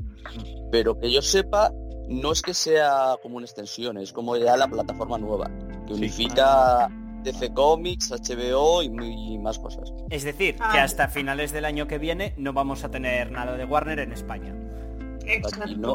Hombre, en cines. En cines, Wonder Woman se estrena en diciembre ahora. Se estrenan cines Sí, pero y en HBO Max. ¿Quién va, ¿Quién va ahora en diciembre al cine, macho? Mira que yo soy de ir, de ir al cine a saco, ¿eh? A ver De- quién tiene hecho, huevos. a- aquí en Asturias están cerrados. Claro. Yo te digo que si, que si sé que va a haber una o dos personas más en toda la sala, igual voy. Ya, Yo también. a ver, Pero eso Te le- digo tú. ¿Ya, Sara? que como no puedes saberlo. Ya, ya, a- y aparte que eso tampoco le compensa del cine. Ah, que bien, hemos abierto todo esto y estoy pagando un sueldo para que vengan tres personas. Mm. Que sepáis además que van a sacar el próximo año también una peli, es que va relacionado con lo que estábamos hablando, del Mortal Kombat. Oh, mira. Por Dios que pongan la canción original. Que pongan la canción vieja, que es lo mejor que tiene esa peli. Eh, eh, eh. Y Tom, Han- Tom Hanks haciendo de Raiden. Y que llegan allí y dicen, ¡Forres, Forres! ¡Tengo que correr! En fin, la siguiente noticia es simplemente porque me he visto obligada, aunque sea a mencionarlo, tampoco quiero hacer aquí un debate sobre el asunto porque me parece que no procede, pero me parece necesario mencionarlo porque, bueno, pues porque igual muchos de vosotros cuando refiráis a la persona en cuestión, pues ahora ya no os vais a referir así. Elliot Page nominada, Eli- o sea, la de la de Juno, la chica que hizo Él, de Juno. él, El chico que hizo Juno. Exacto, ahora anuncia que es trans y ah, pues ahora quiere que se refieran a ella como Elliot Page, así que ahora es el chico que hizo de Juno. Me encanta, me encanta el, eh, Sara intentando reivindicar y equivocándose mientras reivindica muchas Es veces no está seguidas. reivindicando todo lo contrario, está haciendo, lo, está haciendo lo de ella quiere que le digan y es como, no, no, si ha dicho que te refieras a él como él, es él. Y es el actor que hizo Juno. Eh, Era para que no sonase raro, pero bueno, que sí que Ya, ya. No, pero es que ya he visto yo a gente trans en plan de, es así, es así como se hace. O sea, Bueno. lo otro es de mala educación. Yo, Pues ah, vale. lo siento mucho si No, no. se ha podido sentir. ¿no? No. Si no sabe, o sea, tiene sentido que... O sea, no es como vamos a matar gente, pero es como, si te interesa hacerlo bien, se hace así. Pero no pasa nada tampoco. es como lo han hecho, han hecho Elliot Page nominado al Oscar por Juno, ahora estás. Vale, pues eso. Bueno, pues que lo sepáis, nada, que cuando os refiráis a Kitty Pride ya no es... ¿Cómo se llama? sigue- sigue siendo Kitty Pryde. No, pero me refiero al actor que lo hace, pues que ya no puedes decir... Ah, que ya no se llama, ya no se llama Ellen Page. sí. Eso, Ellen, es que se me había olvidado su nombre. Ellen Page, que sí es Ellen Page. Pensaba que era Ellie. Bueno, eso. Eh, siguiente. Eh, esta le vamos a dar a Julio. Peter Dinklage, el de Juego de Tronos, eh, cuenta con un nuevo proyecto. Va a hacer una nueva versión de El Vengador Tóxico. Que no tengo ni puta idea de lo que es. Oh Dios, sí, oh Sí, Dios, sí, oh Dios, Oye, pensé que era sí. de conocimiento popular el Vengador Oh Tóxico. Dios, sí, por Dios, favor, no. sí, por favor, sí, por favor. Antes de seguir con la noticia, o Julio, o Chus, Sí. o Pablo, alguien que nos cuente qué es este asunto. Es una puta maravilla, una obra maestra en la cual un tío se le cae eh, cosas radiactivos, acaba siendo como una, un señor en plan masa deforme con muchos músculos No y se le es caía, un- eh. No se le caía el- se le burlaban de él en el gimnasio, salía corriendo con un tutú y creo que caía por la ventana dentro de un cubo de estos. Bueno, que al final mutaciones de la hostia y acaba siendo un monstruo en plan súper grotesco, pero con mucha fuerza. Y es típica peli gore eh, de serie Z, pero que mola muchísimo, que es la puta hostia esas pelis. Hay varias. El Vengador Tóxico. dibujos animados pa' es, niños, tío. es verdad que había serie de dibujos animados de Por esa eso puta mierda. lo conocía todo el mundo, ¿eh? por los dibujos animados, no por las pelis. Es de las mejores... Que no lo haya... Di, di. Di- Perdón. No, que yo lo co- que yo te digo que lo que yo lo conozco un poco casi por cultura popular, pero no me acuerdo mucho de la película, la verdad. ¿eh? Yo la vi tantas Pues es una veces, la vi No, tantas no hay solo una, veces. ¿eh? hay varias. Que sí, coño, que, hay- que ya lo dije, que hay series. De, o sea, tienes muchas de ellas. Pero Si queréis informaros, buscad Troma con T, T-R-O-M-A, Troma, Troma Films. yo re- eh, recomiendo fuerte, si no lo habéis visto, y os gusta mínimamente la serie Z graciosa, que le echéis un ojo, porque es la hostia. Exacto, lo que dice aquí es que va a hacer un reboot de la peli del 84, que es una peli que al parecer tuvo bastante éxito, que dio lugar a, pues, a la peli, a series y demás, y hasta un cómic. Entonces, bueno, eh, supongo que esperarán que tenga el mismo, el mismo tirón. La va a hacer un tal Macon Blair, que no tengo ni idea de quién es el director, y que, pues nada, que esperan que tenga mucho éxito y demás. Los 80, Veremos. Los 80 fueron un poco una locura, ¿eh? Te sacan el Vengador Tóxico, donde hay sexo, arrancar cabezas, eh, peña deshaciéndose, o sea, gore del chungo, y dicen, hey, vamos a hacer dibujos animados y vamos a vender juguetes. Ya. Y tenéis juguetes en las jugueterías. Chus, Te Chus, sacan Robocop, ¿tú te acuerdas, tú te acuerdas de las tortugas ninja? sí, pero todo el día cuando, cuando los juguetes estaban basados en una serie de dibujos. Y la serie de dibujos no estaba tanto basado en... No sé Hostia, es lo mismo. sí, Creo, la vamos. serie de dibujos la, la hicieron basándose en los cómics, que los cómics es, madre de Dios, no le pongas esto a tu hijo. Pues mira, las Que- que es ninja, violencia. Robocop. Que Robocop, eso, también era lo mismo. Era, mira Detroit qué mierda, el capitalismo es asqueroso porque no le importa la vida a la gente, mira todo este gore. Vamos a sacar una serie de dibujos animados para niños y juguetes. Terminator. No sé si había serie de, de dibujos animados, pero juguetes para niños. Tío, me, Joder, aca- los me 80, acaba- chaval. me acaba- me acabas de romper. Perdón. Porque me acabas de romper con lo que has dicho, tío. Porque yo estaba muy emocionado porque sacaran la peli de del Vengador Tóxico, pero acabo de recordar la peli de las Tortugas Ninja. Ah, ay, hombre, igual crees que van a hacer un remake en cines anunciado y te van a poner el mismo gore y, y lo van a, y van a respetar. No, puedes. Vamos, sería extrañísimo que ocurriera. Pues bueno, gracias por deprimirme. Tras este mm, descalabro de Pablo, la siguiente noticia es que si la estabais esperando, está seguro que le gustaba a Andrés. Train to Busan 2, Península, retrasa su estreno en España. Así por resumir mucho, que la productora que se encarga de ello, que lo retrase. Y ya está. Hasta el 6 de enero de 2021 no podemos ver Train to Busan Yo escuché, escuché hablar ya de la película porque se estrenazó bastante en Corea y bastante comparada con la primera, que estaba muy guay, por cierto. Ah, sí. Sí. Bueno. Y se cambia, cambia, cambia mucho porque es muchos años después de, de- la primera parte. Es, es muy rara, no lo sé. Pero bueno, Pues nada. Pues hasta aquí el cine series. Eh, no hay muchas más noticias, la verdad. Así que nada, pues con esto ahora nos toca una sección a la que le estamos intentando, intentando dar pues un fuerte empujoncillo, que es entre viñetas con Julio, así que bueno.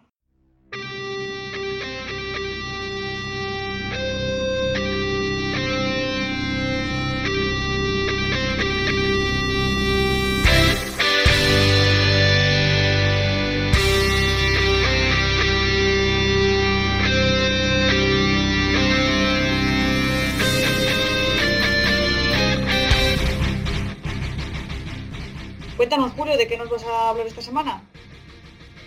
Bueno, y a petición popular, bueno, popular, a petición de un oyente, espero que sea popular la petición. Eso Pues es voy a popular. empezar con lo de- Si es, un oyente, si es un oyente, es popular, porque tampoco es que tengamos muchos oyentes que nos dejen comentarios, así que es Populismo, populismo hacia las minorías. Hombre, po- po- popular no sé, escribe bastante, así que empeño le pone el hombre, así que hay que hacerle caso. Eh, pues voy a hacer bi- la primera biografía de un personaje y voy a empezar con Superman. Creo que lo podéis intuir por la intro ya del, de la sección. Por la música me refiero. Sí, no, no, no nos ha cogido por sorpresa. Imaginaba, imaginaba. Cuéntanos, ¿qué nos cuentas de Superman? A ver.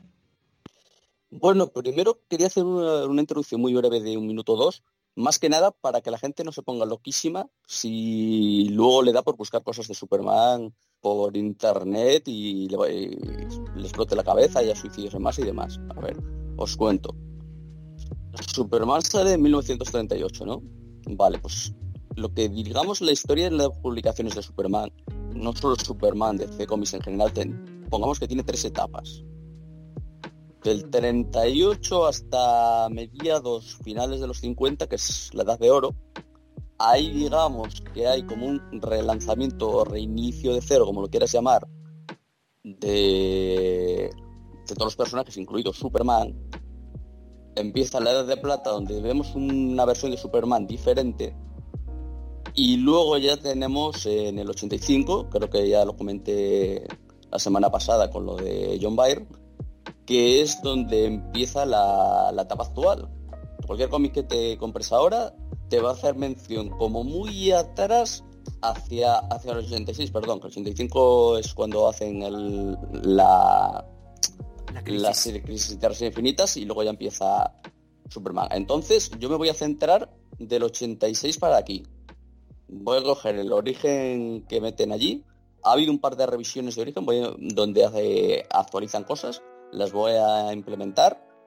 Y es, y es básicamente eh, la línea temporal que voy a pillar de Superman.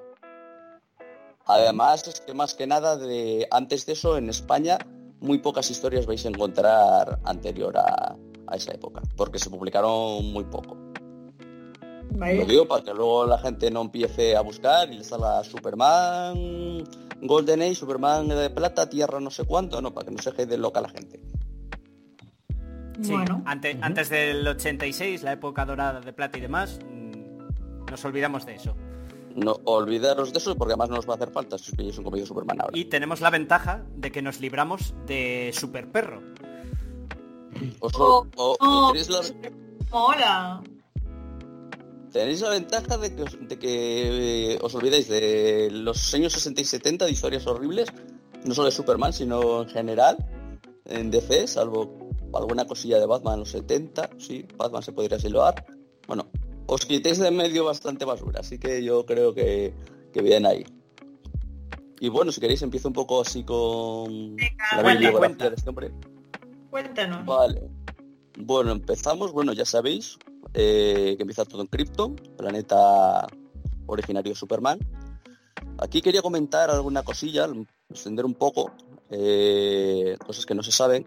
Eh, Krypton es como una especie de sociedad muy avanzada tecnológicamente, pero tampoco luego a nivel social tampoco está muy allá. ¿eh? Una sociedad un poco, digamos, incluso turbia, que no ve bien las relaciones un poco, las interacciones sociales. ¿En serio? Y sí, sí, sí, sí, sí. De hecho, te digo, si nos remitimos al origen del 86, incluso vivían un poco casi aislados cada uno en su, decir, en su casa.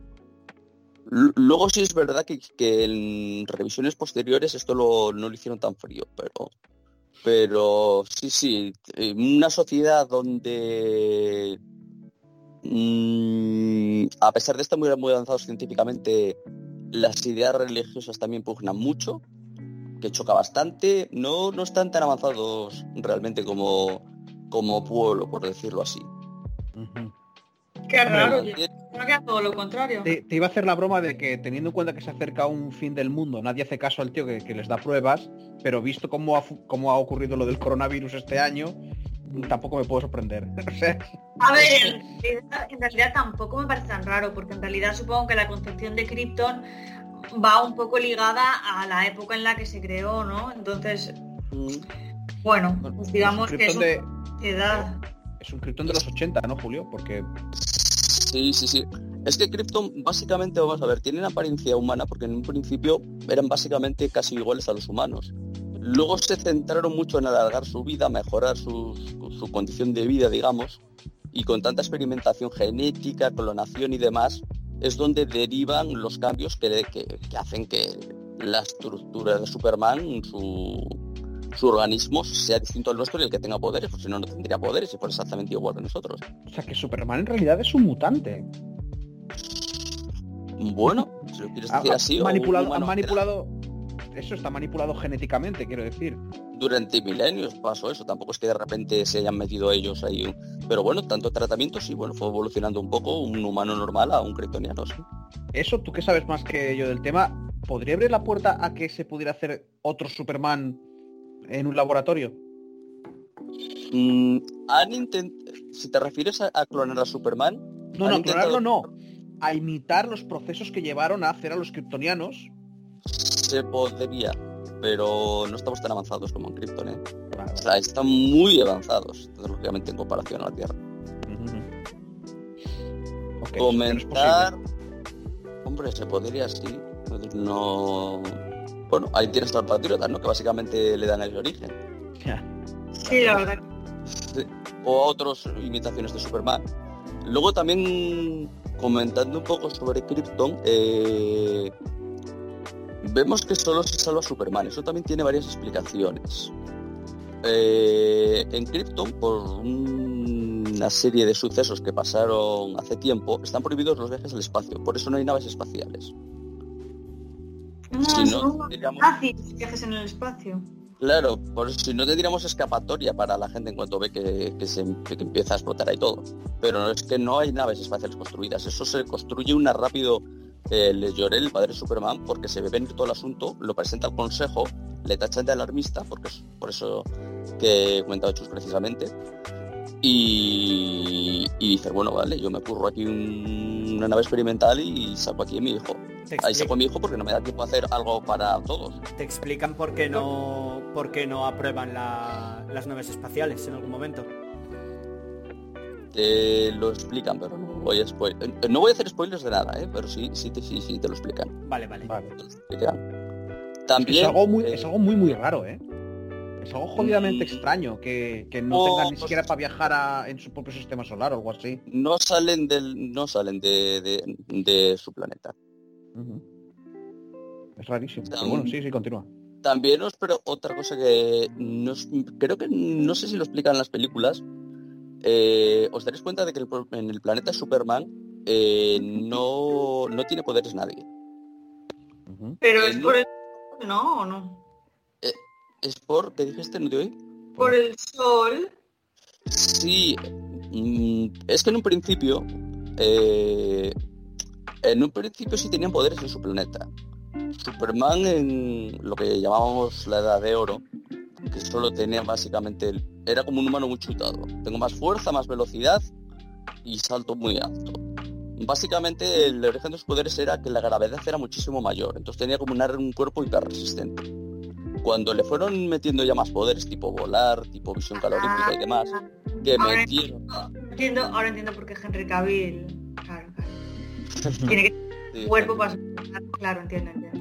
Sigue, Julio. Pues, cuan- pues cuando cuando metieron más poderes, que metieron lo de la explicación de, que absorben radiación solar de una estrella amarilla, ahí esto es importante, metieron lo de que Krypton or- orbita una estrella roja. Porque básicamente si todo el mundo tuviera poderes en su planeta, pues da igual, sale todo el mundo volando de allí y ya está, se salvan todos. Así que ahí tienes la explicación de por qué, eh, por qué es un sol rojo el, el sol de Krypton. Bueno, aquí ya pasamos a lo que todo el mundo sabe, lo mandan en una nave espacial a la Tierra. Tampoco es casual lo de que lo envíen a la Tierra. Vienen a la Tierra por varios motivos. Eh, es un planeta donde va a tener la misma apariencia, con lo cual va a ser más aceptado. Eh, el propio Jorel, que no le gustaba mucho la sociedad kryptoniana, eh, estudiaba la cultura de varios planetas. Le gusta mucho la cultura de la Tierra. La ve muy útil para que pueda crecer su hijo y a la vez ve que es un estoy repitiendo con la palabra pueblo, no sé, una sociedad, digamos, una raza que puede mejorar y ser y ser llegar a lo que Cristo no llegó a ser.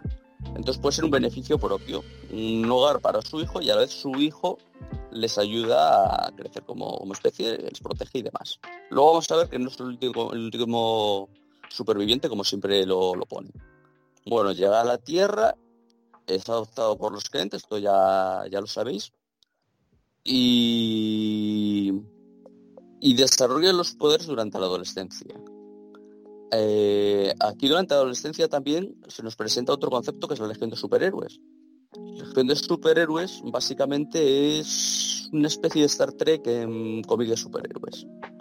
En el futuro se crea una sociedad de planetas unidos, un conglomerado, y un grupo de, de jóvenes de diferentes planetas, inspirado un poco por la figura de Superman, tanto por el hecho de decir, pues mira, es un héroe que salva a la gente, como por el hecho de decir, mira, es un alienígena como nosotros, eh, que ha sido aceptado por, los humanos, incluso querido por los humanos. Así que, ¿por qué no nos sirve de ejemplo precisamente para convivir en armonía y, seguir el ejemplo? Se forma, la, se forma esta legión de superhéroes a la que de vez en cuando es invitado a alguna aventurilla, Superman. Mm, estoy hablando de seguido, si queréis preguntar algo. No, no, no. Sí, sí, está interesante la cosa. Mm, vale. Bueno, aquí también tenemos a Lana Lang, la primer interés amoroso de, de Clark Kent, porque parece que Lois Lane así, te la pone un poco como si fuera el único interés romántico de Superman, cuando en realidad ha tenido bastantes. Lois Lane es un poco como la recurrente, siempre acaban volviendo ese personaje, pero en realidad ha habido, ha habido varios que han pasado por... Podríamos decir que Superman es un fucker. Es más fucker de lo que parece. No es que sea un fucker, no es un gambito, pero pero no es tampoco en plan Luis Lane, Luis Lane es la única mujer. No, si quisiera, si quisiera podría serlo. No se acerca ni de lejos al maestro Dick. Hombre, por supuesto. Hmm. a, a Nightwing no se acerca a nadie realmente en los cómics, yo creo, ni bueno, Gamito igual sí. Bueno, no me des, no nos desviamos. ni en los cómics ni en la vida real, vamos. Igual Hugh Hefner se le acerca, pero vamos, ese señor se las ha follado a todas, yo creo. Igual Henry Cavill, ya que lo dice Sara, se le acerca, pero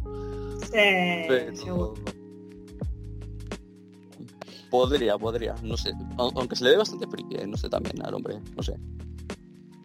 Bueno, eh, sí, sí, básicamente sí.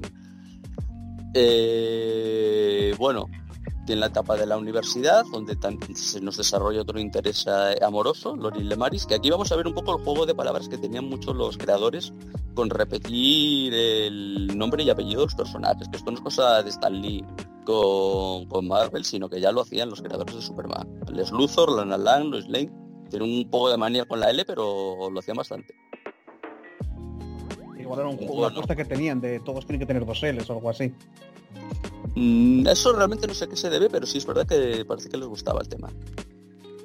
No creo que sea por acordarse bien, como dice Stan Lee, porque solo puedes apuntar, pero no sé, no sé realmente qué se debe lo de un rollo, de esa un, rollo cultural igual. Que así, así creas una especie de rollo eso de que es algo de la cultura propia. los caballeros que dicen mi.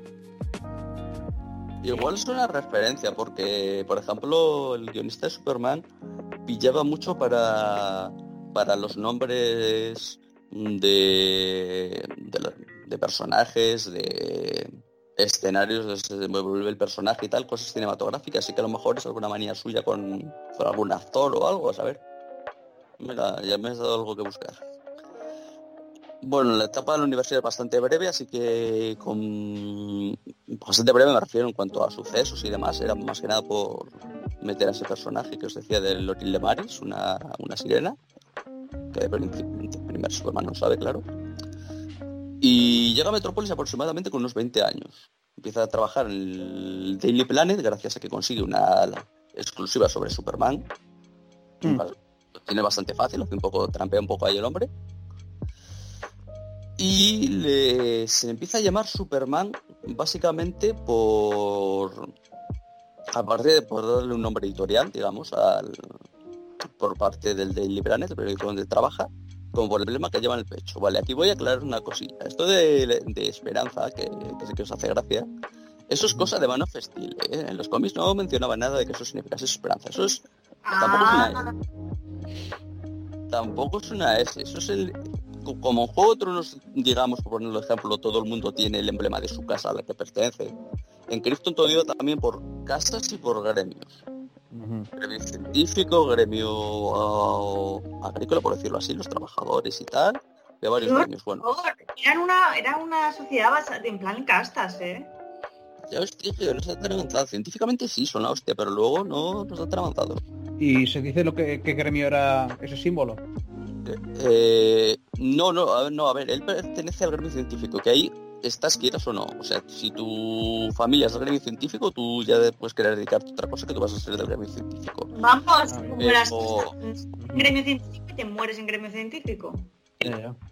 Y... He de decir, No, he de decir Sí. que, que lo decís como algo malo, pero si, si son criados eh, de manera en plan mejorados genéticamente, tiene sentido. Decir, Pero si- es que sí sé. de la- Sí, sí, di Julio. no fíes de las películas. Ya os lo No, no, digo, ya, tampoco... Yo, digo, que- yo que- digo que si a ti te crían genéticamente para hacer una tarea y, er- y eres perfecto genéticamente para esa tare- tarea, tiene Pero es sentido. que no te han hecho... Sí, pero es que no te han hecho genéticamente para eso. Eso también se lo inventan en Man of Steel. Ah, vale, vale. O sea, es que tiene sentido que, Solo si- digo. que en, una, en una sociedad de castas que puede modificar genéticamente a su población, tiene sentido que, primero, Mm. eh, los hagas lo mejor posible para tu trabajo y segundo, incluso que les generes un placer al hacerlo. Ya, ya, ¿vale? ya. Para que sea todavía más No. difícil para que la gente se revele o que cambien de opinión o que quieran tener otro tipo de sueños. Si tú eres Mm. buenísimo en lo tuyo y encima cuando haces lo tuyo sientes satisfacción o placer, es tremendamente difícil que tú digas, hostia, pues igual a mí no me gusta nacer encasillado y me gustaría hacer otra cosa. Me parece raro que no lo hagan, ¿eh? No, no, no digo más. Bueno, eh, ¿en qué estábamos? Había llegado a Metrópolis, estaba en el peri- Ah, sí, vale. Lo del emblema. El emblema, pues eso, que básicamente es el- la, la casa de él, se llama Cal, él, él vendría a ser el apellido, no es el nombre entero. Eh, y es básicamente el, el escudo de armas, digamos, de la familia a la que pertenece. Vale, vale. O sea, ni siquiera es un símbolo que diga casta científica. Es, eh, él es de la casta no. científica, pero ese símbolo era de su familia específico. Exactamente. Vale, Exactamente. Es que es incluso Juego de Tronos aún así los símbolos significaban, eran un, un león, eran un tal, pero ahí es como un símbolo, como una firma. Sí, sí, exacto. Y, y de hecho lo del pentágono con la S, si ves, por ejemplo, tipografía kryptoniana, lo del pentágono se usa mucho en letras kryptonianas y tal, entonces a la gente le parece una S, pero en realidad es el, el pentágono, la S, todo, to- es un todo, es un todo. Que bueno, que eso que dices suena más como una explicación plausible hecha después. Porque en realidad suena que en realidad cuando se creó el personaje le pusieron la S de Después. Superman. Todo esto, es- todo esto, mu- muchas cosas han sido implementadas después, eh, eso sí es verdad. De hecho, en principio era- no era ni un pentágono, era un rombo invertido. Y una S un poco dibujada cutre, digamos, y luego ya fueron perfeccionando el logotipo. Es que si te paras a pensarlo, que un superhéroe lleva eh, la primera letra de, super, de nombre de tal en el pecho es un poco... Bueno. Si es lógico es que la peña vea que este tío tiene poderes, lleva una S en el pecho, pues Superman, ya está. Le llamamos así. Pero eso, imagínate a Batman que llevar una B, a Wonder Claro. Woman... Bueno, Wonder Woman lleva una W, ¿no?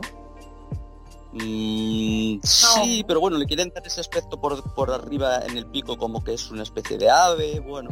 Ah, vale. Pues mira, vaya. Pero Supergirl también lleva la S, ¿no? Porque es de la casa de él. Y en Supergirl, sí, sí, Era pertenece prima, a la casa de él también. Lo, luego Bueno. la voy a mencionar, Supergirl. No te interrumpo. Eh, bueno, no te interrumpo ahora. Aquí entra el conflicto con el principal enemigo que es Luthor. Vamos a ver aquí el conflicto. Básicamente Luthor es vamos a... Si conocéis a Kimping, digamos, por la serie de Daredevil, viene a ser un... Un hombre de negocios bastante poderoso. Metrópolis... Vamos a poner que el 75% de Metrópolis es de él. Pertenece a subcontratas del Escort, que es la empresa principal. Eh, es el hombre más inteligente del mundo en DC. Y básicamente este hombre es muy ambicioso. En cuanto ve la aparición de Superman, primera reacción envidia. Segunda, segunda reacción podríamos decir, este hombre me está robando todo el protagonismo. Yo era aquí el, el más capo, por decirlo así, de Metrópolis. Y ahora me llega este hombre y, me jode. Aparte de que mis negocios turbios me los fastidia cada poco. O sea, ya le tengo odio tremendo a este hombre, hacia este tío. Si a esto le añadimos que intentó que Superman trabajase para él y le niega públicamente, ya lo tienes todo para que Les Luthor le, odie. O sea, no es, en plan, soy malo, me cae Superman porque soy el villano y me tiene que caer mal. Le dan, tiene su explicación también. A ver, las razones son un poco pueriles, pero bueno, como mínimo hay No, unas no, razones. él, sí, pero bueno, eso también es verdad. En las revisiones de origen quisieron meter por culpa de Smallville, digo por culpa porque no me gustan mucho las cosas que metieron ahí de la serie, el tema de que se queríase también en, en Smallville al igual que Clark, que en un principio no se conocían de nada. A mí eso no me gusta mucho, pero sí es verdad que lo fueron añadiendo luego. A ver, eh, no me acuerdo de Smallville entero, pero quizá es un intento como lo de la S. Quizás un intento de darle al personaje del ex Luthor otro tipo de motivaciones un poco más profundas y que Sí. no sea simplemente algo que se puede solucionar madurando un poco. No, No pero luego si me explican también porque, es, porque este hombre es así, su pasado, cómo era la relación de su padre con él y Claro. demás. Pero digo que no, que no me gusta porque básicamente, a ver, Smallville, pa- como serie, si te la tomas en plan una serie inspirada en Superman, bien. Pero como vamos a tomarlo como canon de Superman, no, no. Siento, pero no. Bueno, es mi opinión. Vale. eh, tenemos también durante la etapa de Metrópolis que aparece en la mayoría de villanos aparece también el concepto de la kriptonita. La kriptonita, quiero aclarar un par de cosas. Kriptonita no se creó en los cómics. Kriptonita apareció en un serial radiofónico muy muy popular en la época, eran muy populares estos seriales. Tuvo tanto éxito que se incorporó luego al cómic, un poco lo que hicieron con Smallville con el tema de Les Luthor, ir pillando conceptos que a la gente le molaron mucho y meterlos en el cómic. Ah. Otra O sea que- cosa también, sí, dime. Que hasta entonces no había una, no tenía una debilidad Superman. Mm, No, no, no, Hombre, no, no, hombre, pero si lo cuentan en una serie y ven que a la gente le encanta que el... claro. Sí, Que- que el héroe de vez en cuando las pase- lo pase mal para poder luego levantarse y, y vencer sus debilidades. Es que, a ver, yo creo que un héroe que no tiene debilidades acaba cansando. Claro. Claro, claro. De hecho, Superman en los cómics tampoco es un poco el concepto este que se tiene de héroe que no pierde, nunca pierde, pierde, iba a decir muchas veces, bueno, a ver, ningún héroe pierde muchas veces, pero bueno, pierde tantas veces como cualquier otro superhéroe, digamos. no sería Eh, aburrido. Es que si no sería aburrido, es que si no tendría sentido. Eh, Si, si no, no se hubiera mantenido tantos años Superman. De hecho, mira, de hecho voy aquí a, aprovecho para soltarlo, que es la serie de cómics más vendida de la historia. Mm. Incluso hoy en día, o sea, o es ah, como Sí, hoy en- hoy- no, no, no, no me refiero que hoy en día sea la que más se vende, me refiero que contando desde que salió hasta ahora, es la colección que más dinero ha generado y que más eh, números ha vendido. Y de hecho, con bastante diferencia, no recuerdo cuál es la segunda, pero le saca bastante diferencia. O sea, podría igual estar 4 o 5 años sin publicarse Superman hasta que le pillase la que va segunda. Bueno, Un, comentario. Estamos hablando de serie individual. Es decir, si contamos todo lo de, todas las series de X-Men juntas, Mm, No, no tampoco. Tú ten en cuenta que Superman en los años 40 te vendía solo en Estados Unidos un millón de ejemplares por número, ¿eh? Ah, es- es una brutalidad, eso no te lo hacen ni de coña ahora. pero Ya, pero X-Men sí. movió muchísima pasta, ¿eh? pero hay que contar una cosa que también que él empezó antes, o sea, hay cierta ventaja. Claro. O sea, no, Sí, puedo- bueno, no, sí. no creo que sea justo igual. Igual tenemos un héroe que empezó en el, en el 92 y ha vendido la de Dios es Cristo, pero dices tú, guau, pero es que el otro le saca, pues eso, No, 50 pero- años, no, pero- ¿sabes? De Batman- ventas. Batman, que ahora mismo, por ejemplo, es, es el superhéroe que sin dudas que más vende y que tan de moda está, no, no. Empezó un año después. Joder. Ya, pero a ver, con Batman era es evidente que vendió más Superman. Pero es que a mí me sorprende que tenga más ventas que, que X-Men, que fue... Pero tú ten en cuenta que X-Men salió en los años 60 y X-Men no triunfó hasta mediados de los 70, creo que hizo un guionista. Ya, hostia, que lo pero, hizo funcionar, pero cuando Pablo, triunfó, y- triunfó, ¿eh? Cuando triunfó Sí, sí, hizo boom. triunfó. Y, Vale, y- pero y después, Pablo, Pablo, y después lo cortaron. Hostia, pero lo, lo que ya sabemos. lo cortaron Ya como- Superman- lo cortaron muchísimo después y te quiero decir que es una serie que generó eh, que había épocas en las que tenías 10 series regulares de X-Men a la vez Ya, pero se cuentan a la- a- por separado. Y aparte, Y ¿qué son? Superman- 30 años contra 80. Y Superman llegó a tener, llegó a ser tan popular que tuvo series de Lois Lane, de Jimmy Olsen, de Superboy. O sea, Superman cuando era adolescente, que luego eliminaron ese concepto por derechos de autor. Mm, también tuvo igual 4 o 5 series a la vez. O sea, tiene sentido que en números gordos, o sea, coger el número y ya está, sea el que Mm. más ha vendido. Luego ya si comparas porcentaje, si lo comparas en impacto, Sí. si lo habla de otra manera, en plan de pues en esta época de años ya es diferente. Pero por número gordo tiene sentido que es el que más ha vendido. Sí, sí. a mí me, a mí me sorprende porque yo sé que, que en su día o sea la época en la que los escritores eran rockstars de la que Mm. nació Imag y todo eso X-Men lo petaba Pero es que incluso, vale, pero es que igual en esa época X-Men vendía más que Superman.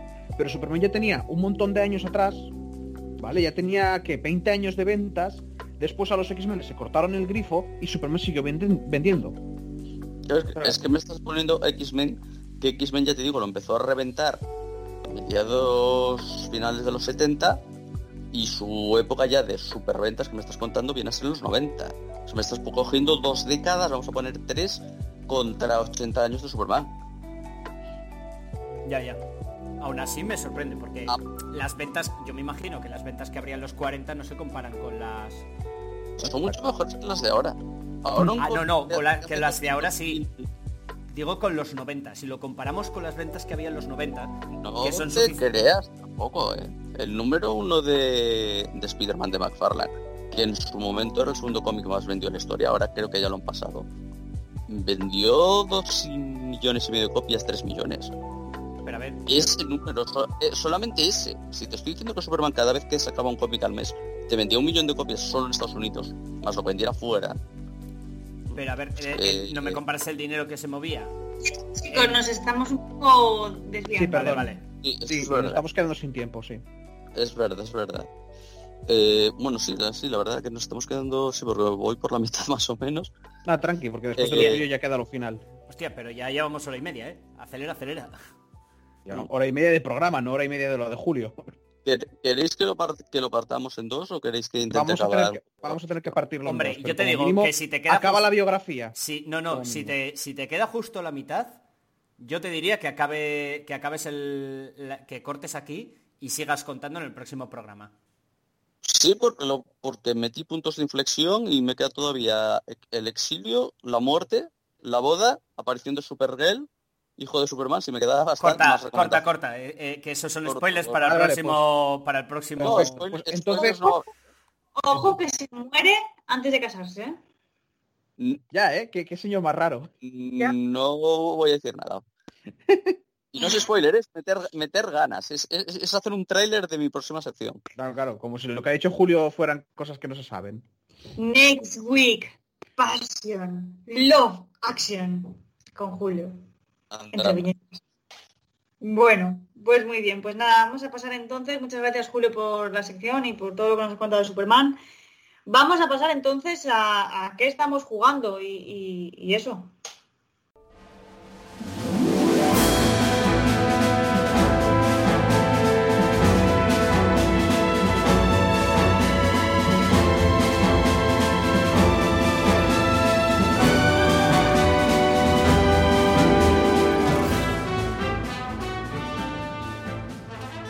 Bueno, pues nada, eh, vamos a, aquí sí que es el espacio. Habéis visto que, bueno, o este, esta, esta vez como he podido hablar más, no, no he soltado mi verborrea habitual. Así que eh, vamos a empezar esta vez por Chus. Chus, cuéntanos, ¿a qué estás jugando?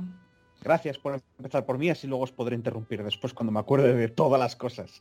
Vale, No, a ver, que voy a tirar fusta, hacia- voy a- ¿Qué quieres? ¿También una fusta contra amarilla como Pablo? ¿Eh? ¿Eh? Sí, por favor. Así hacemos eh, felices a ciertos comentaristas. Ah, voy, a tirar, voy a ir tirando hacia atrás, que yo me acuerde, ¿vale? Jugar, jugar, he estado jugando al Pillars of Eternity 2, con- al Deathfire, o sea, he continuado jugando al Pillars of Eternity. Ya estoy llegando a donde lo dejé la última vez, o sea, está llegando la- el momento de la prueba de fuego, ¿vale? De si voy a continuar este juego o es que me aburrió esa zona y ya está, y no, y no paso de ahí, por la razón que sea. Eh, estuve jugando un poquito también al Gridfall, o sea, he tenido semana de rol. Y el principio está bastante... Las pintas, o sea, el principio, nada más llegas a la primera isla, lo que sería la intro, el tutorial, perdón, está muy guay. Me gusta el... Me gusta lo que me promete el juego. Luego ya veremos si cumple. No, no va a haber análisis, también os lo digo. Yo soy así de mierdas. Eh, estuve jugando con Pablus al Tabletop Simulator, al Toilet Imperium. Fue una partida interesante, hay que decir. Hubo voces elevadas, pero estuvo bien. Gra- gracias a, los- a Dios que era online y nadie salió apuñalado. Pero voces, voces altas, ¿de malas o de buenas? A ver, hubo no, no necesariamente maldad ni enfado, pero sí que hubo sí que hubo eh, calentón. ¿Sabes? De calentarse. Sí. Pero bueno, es que es un juego que yo creo que es peor que la Mongas, ¿eh? A la hora de, a la hora de hacer amigos en algunos aspectos. Bueno. Pero, ah, eso, es una parte buena del juego. También jugué un poquito al Terraria con mods, pero es lo típico, jugar jugué dos o tres horas, tampoco puedes, no sé, no lo contaría como, wow, le he estado dando así muy fuerte y tal y cual. Y que yo me acuerdo de juegos, pues ahora mismo no me acuerdo de haberle dado así nada más. Así que voy a pasar a series. Series. Ah, como pusieron hace poco eh, Boku no Hero Academia en Netflix, la primera temporada, dije, hey, vamos a ver cómo se escucha en castellano. Ya me lo vi en japonés.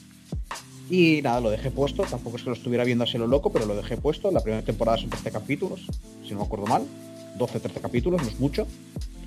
Y bueno, la verdad es que me hizo gracia ver el principio de esa serie y acordarme de cómo va avanzando y lo mucho que ha lo mucho que prometía y lo poco que ha cumplido lo que prometía. ¿Vale? Es como muy es un poco raro porque era como somos Naruto pero tratando otros temas y al final es somos Naruto. ¿Sabes? Me rindo, tiro la toalla y somos Naruto. No voy a tratar el, el resto de temas necesarios. O sea, o si los trato va a ser de- mencionándolos de pasada en un capítulo. Pues esta persona hizo esto. Casi poco más. Estoy siendo un poco injusto y seguro que hay fans que me dicen, mira, cállate, gilipollas. Estoy tirando de memoria. No, tampoco os volváis muy locos. Y Yo, lo ver, demás es... Mí, la serie me puto flipa, pero sí que es cierto que en su momento me flipé con Naruto, o sea que no soy un buen, una buena Pero, para de ¿tú te- medir. ¿Te has visto todas las temporadas, Joel? Estoy en la última hora. Vale, yo también lo, estaba en la última y digo una cosa, no me digas las primeras temporadas, no te van prometiendo a- que el resto de personajes van a tener un avance, Sí, puede por ser. ejemplo, principalmente las tías, y en la cuarta temporada es como te cogen a esos tres, a esos tres superhéroes que van a enseñar que son muy poderosos, solo se centran en el del prota y en el de y en el otro más, y, al, y justamente al que le toca a la tía, hacen, bueno, sí, está ahí, e- es- está buena. Bueno, cosas. en alguno más también se centran. En este que se convierte el cuerpo, endurece su cuerpo, también se centran en él cuando no lo esperabas quizás. Pero sí que es cierto que, que algunos los dejan de lado, sí. joder, al, al colega de las gafas, que parece que van a ser los tres colegis, y luego es como, bueno, yo cuento su historia, mm, Bueno, pero por ese también, que sea, lo ese dejo. tam- también tuvo su momento en temporadas anteriores. Ya, ya, pero típicamente en estas series los, los, los protas, los, los colegas, los estos, son los que van avanzando en la serie. A este Ya. lo abandonaron. Es como, pues mira, ¿sabes qué? Resulta que era más secundario de lo que pensabas. No, puede volver más adelante. A ver, tienes un tiempo limitado al final Tú para pi- tú piensas que temas que te tratan al principio de que en ese mundo ya tu nivel, tu estatus, ya se sabe a los cuatro años según el poder que tienes, ¿vale? En Mm. plan de, pues mira, esta sociedad la gente se ve por tal, cuando hacen cierta cagada y viene la policía y les explica lo que tienen que hacer, por, por cómo, Mm. se, cómo se mantiene el orden y to- todas esas cosas como que las van olvidando para enseñarte única y exclusivamente cómo, cómo Deku se va convirtiendo en un superhéroe. Pero Es que eso igual te- es el eh, problema. Eso te lo prometen desde el principio. Básicamente este anime va de cómo Goku se convierte en el Deku. héroe más puto Deku. amo. Bueno, Deku se convierte en el, en el, en el puto amo, básicamente, porque Ya, ya. eh, eh, el principio de la serie es él siendo el mejor superhéroe que existe. Sí, no, no, sí, creo que, creo que es el segundo capítulo cuando dice, ay, por cierto, esta es la historia de cómo me convertí en el héroe más poderoso. ¿Vale? Pero, aún así, los temas que trata al principio que te deja ver, y la segunda temporada, no veo que los vaya desarrollando. Quizá en la quinta, sexta, si es que la hay, lo haga. pero ahora mismo creo que se está centrándose muchísimo en hacerte un Dragon Ball Naruto. A mí Vale, mi pero queja loco. principal, a mí mi queja principal con esa serie es que te dejan la miel en los labios con el tema de la especie de sociedad maligna de Peña Chunga y luego de repente hace como una especie de parón la serie de relleno infernal. En la última temporada más bien, ¿eh? Eso, que, pero que no avanzan en ese aspecto. Cuéntame más mierdas de esto. Mm, Sí, quedaron, es que yo creo que quedaron, seguirán el manga o, o pillaron el manga y tuvieron que rellenar de alguna manera, no estoy seguro, ¿eh? Pero yo que solamente... sí. ¿Soy yo solamente o se le escucha yo él con...? Sí, se te estaba escuchando un poco petardeando ahora mismo, ¿eh? Pe- Pero mucho, qué raro. Es que no sé qué me ha pasado con el micro. No, no, pero ahora-. Hace cinco segundos se te oía perfectamente. Hace... Cuando estábamos hablando, justo cuando te metiste tal, ha sido Bueno. esta frase y la anterior. Y Seguir haber hablado ahora un poco... Seguir que bien. existe- Vale, pues sería el internet, imagino. Sí, quizás se estropeó ahí un poco.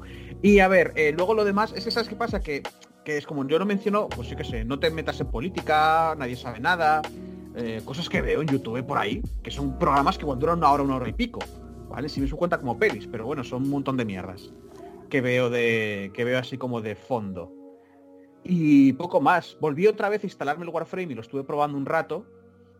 Y no pude probarlo lo suficiente como para ver todas las cosas nuevas. No sé, ni siquiera entré en el mundo abierto porque ahí han metido misiones de historias nuevas y bla bla bla, pero bueno, no, eso, que igual fue jugar una hora o dos, no puedo comentar ahí locamente.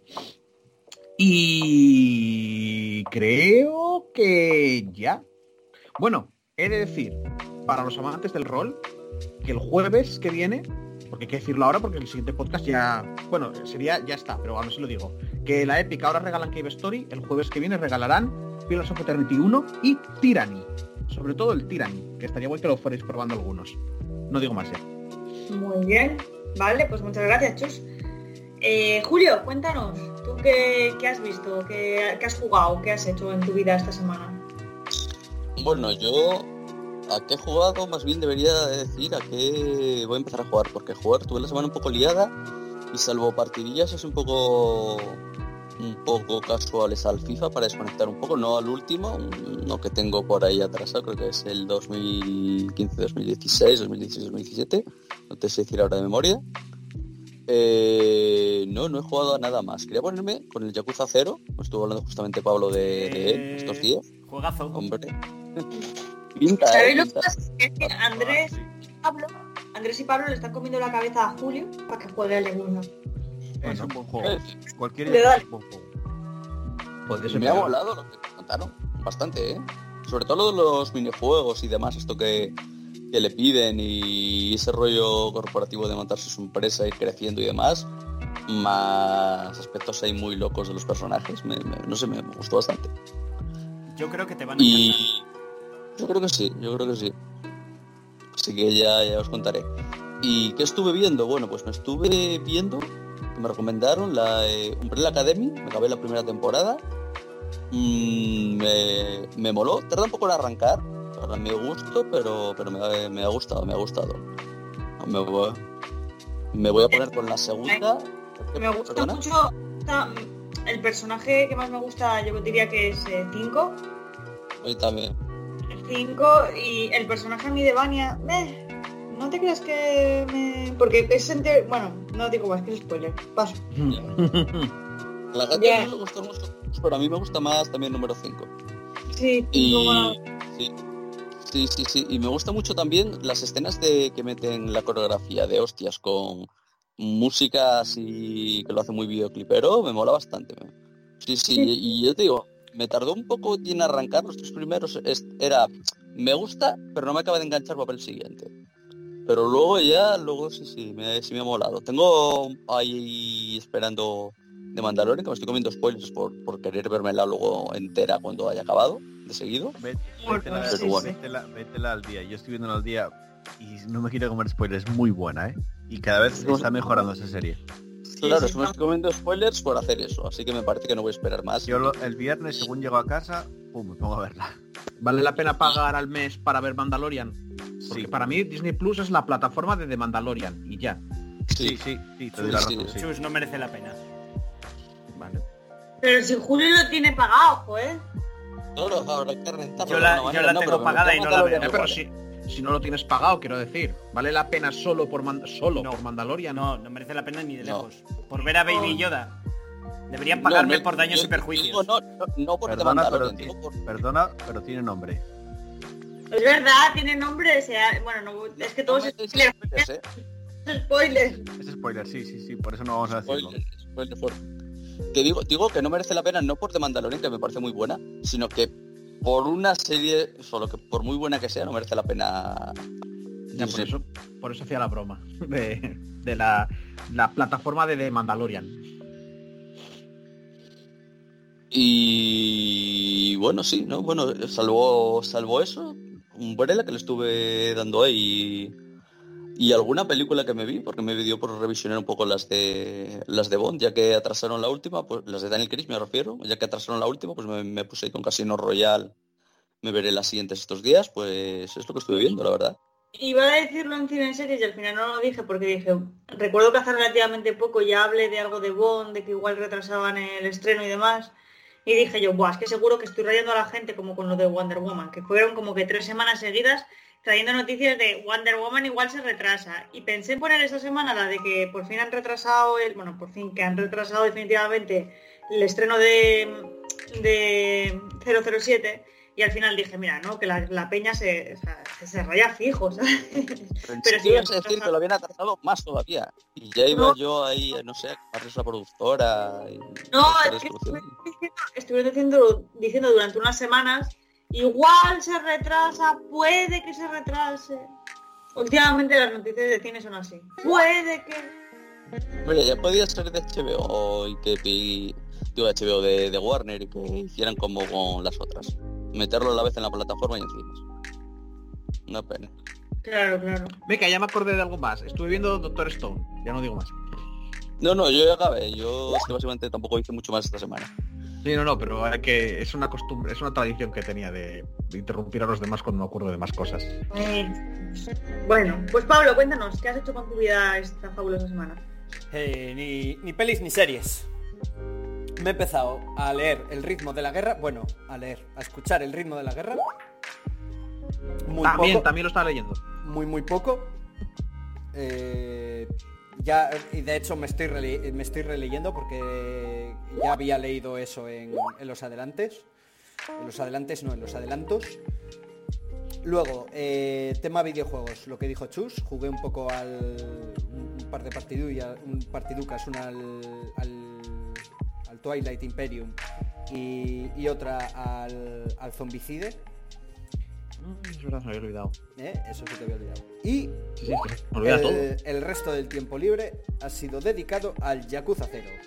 Que mira que ya lo había intentado jugar en su día. Y porque la historia, por- por- es que la historia empieza, a mi parecer, un poco lento. Y aparte el combate al principio, como que no tiene mucha profundidad, es muy darle un botón. Y ya. Pero luego, tanto la historia como, como la jugabilidad va ganando. Va ganando, va ganando, va ganando. Y, los, y lo mejor son los putos personajes, tan- tanto los protagonistas como los secundarios. Tiene Es- personajazos. ¿eh? Este que va con el del parche, ¿cómo se llama ahora mismo el nombre? No me sale. eh. Goro Majima. Es que tiene, es un personajazo. Es que ese, ese lo juegas en el cero. Sí, eso, eso, eso. Es, son, es que mola tanto, mola tanto. Y la acción, y la acción acaba siendo tan puto épica que me, me gusta más. Mira que a mí me gustó el Laika Dragon, ¿eh? P- Pero es mierda en comparación con el cero. O sea, es que el cero mola demasiado. O sea, yo ya, ya ya estoy con los putos Yakuza. Y mira que era una saga que me... Y los tengo de, de los Humble. Tengo eh, todos los que hay para PC, vamos. El 0 y los Kiwami. Que son, los, que son los remakes del 1 y del 2. Mm. Pero es que les, le- los voy a quemar. Los voy a quemar porque me puto flipa. Y estoy en eso estoy a, a saco con el 0. ¿eh? Pues luego vete por el resto, pero eh, a por el Jadman también, que es, que es un Yakuza, pero con otro personaje.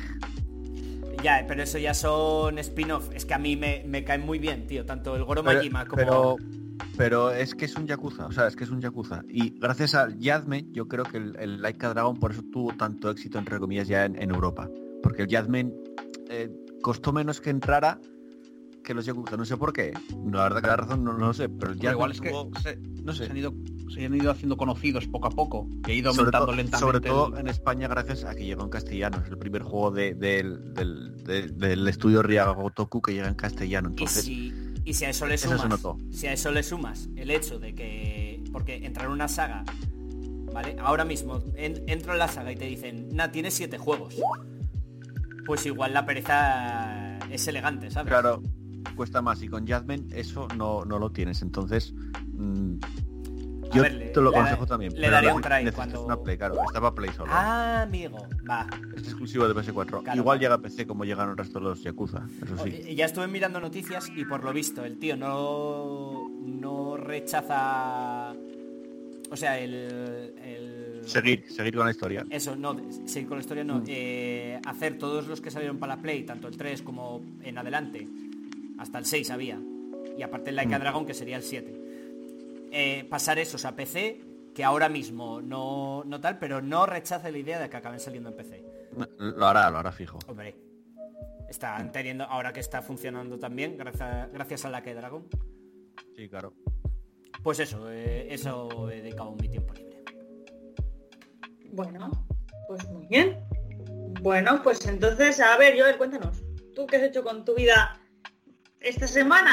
Aunque para ser justo deberíamos de decir las últimas 8.000 semanas. Sí, pero si tiro muy para atrás ya ni me acuerdo. Entonces voy a tirar con la última semana y lo que me acuerde de la anterior. Eh, estuve como unos 15 días más o menos, que no sé por qué, me dio por jugar, bueno, sí sé por qué, porque estoy súper enchotado con Star Wars y sobre todo con The Mandalorian, ¿no? Y me apeteció volver a jugar Star Wars Jedi Fallen Order, que es un juego que el año pasado fue de los que más me gustó, lo disfruté mogollón. Y me puse a jugar, volví a jugar la historia, no sé qué. Y en la vida lo hice, porque nunca lo hice, nunca fui de coleccionar todos los juegos de acabarse al 100%, pero es el primer juego de PlayStation que le saqué el platino. O sea, me puse súper a tope con el juego, Hostia, encontré todos los cofres, desbloqueé todos los mapas. Hostia, Joel sacándose el platino. Ni en tu sí, época sí. más hardcore gamer lo hacías Ni, eso. ni- ni de coña, es un platino sencillo, las cosas como son, pero me saqué el platino. Eso es que echas de menos partida guardada. No lo sé. O todo lo contrario, que el, el no sentir que tiene que estar comprando esos juegos continuamente puede, Puede hacer ser que se los pase directamente los que le gustan a él. Bien, sí, sí. bien. Y según acabé con el Star Wars, que de hecho el momento de sacar el platino fue como la puta hostia, tiré el mando, pegué un salto y dije, venga, ahora ya está, puedo dejar el juego. Pero lo disfruté, o sea, saqué el platino no esforzándome, lo disfruté mogollón. Y juegazo, el Jedi Fallen Order, de verdad, los que no lo juegas todavía, darle un tiento porque es un juegazo. De lo mejor, yo, yo- para mí es el mejor juego que hay de Star Wars. Y la historia está muy guay y encima pertenece al lore, se va a poder usar para otras cosas, o sea que mola mucho. Te- una pregunta, ¿te va a servir de entrada a los Dark Souls? Eh, sí, Yo ya entró en los Dark Souls. sí, entre los Dark Souls, sí. Y a Sekiro y a todo. Es verdad, es En verdad. su momento teníamos ese directo que Pero sí que no es que vayamos a terminar, pero bueno. ya, es un, es un buen juego de entrada para los Souls, de verdad. Porque es, es fácil realmente. No es muy complicado. Luego, eh, más juegos. Según acabé el Star Wars, es algo que tenía pendiente también, y es rematar de Last of Us 2, lo tenía pendiente, pero lo empecé desde el principio.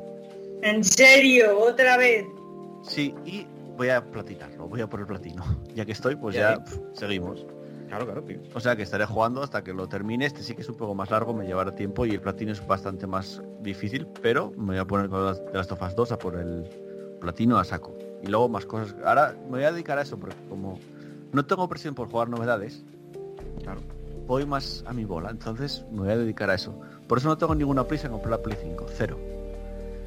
Eh, Tampoco ibas a sacar nada muy loco, no, así que. no, la verdad que no. Entonces voy a jugar a cosas que me quedan pendientes. Eh, tema series. Aquí tengo algo más. Vi como hace un mes más o menos que la acabé. Bueno, no tanto, pero bueno. Eh, no sé si la visteis, que está en la HBO, Patria. No, es que no tengo HBO. Pues yo tampoco. recom- recomendadísima. Es española la serie. Es de lo de la ETA, ¿no? Sí, trata todo el tema de, bueno, cómo estaba la sociedad en la época de ETA, de los, de los 80 más o menos. Creo que es la dura. estaba viendo Noé. Había es dura, las- la serie es dura, no, no en tema de imágenes, sino cómo es la sociedad en ese momento, es bastante fastidiado.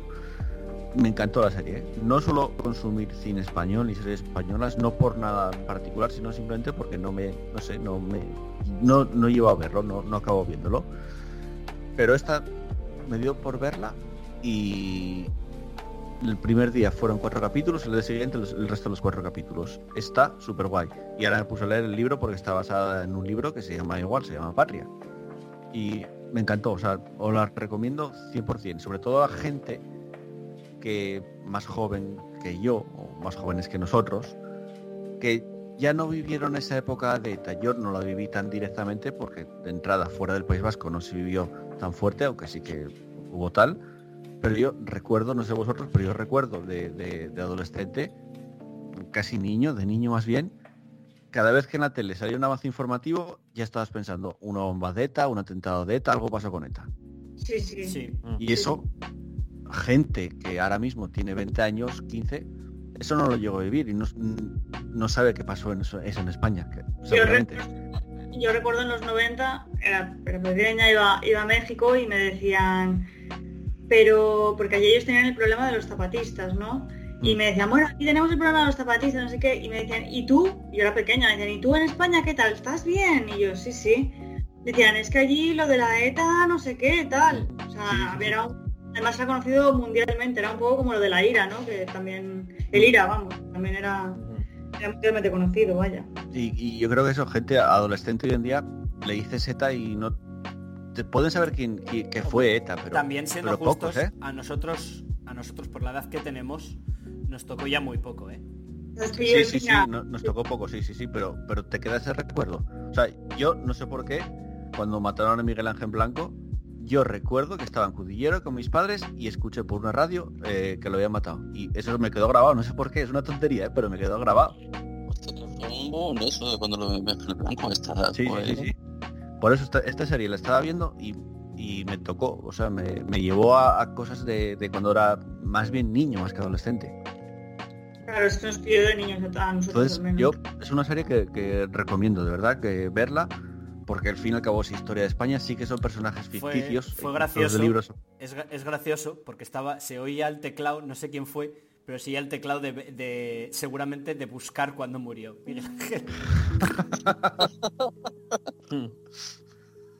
¿Qué fuiste tú, no, Chus? No.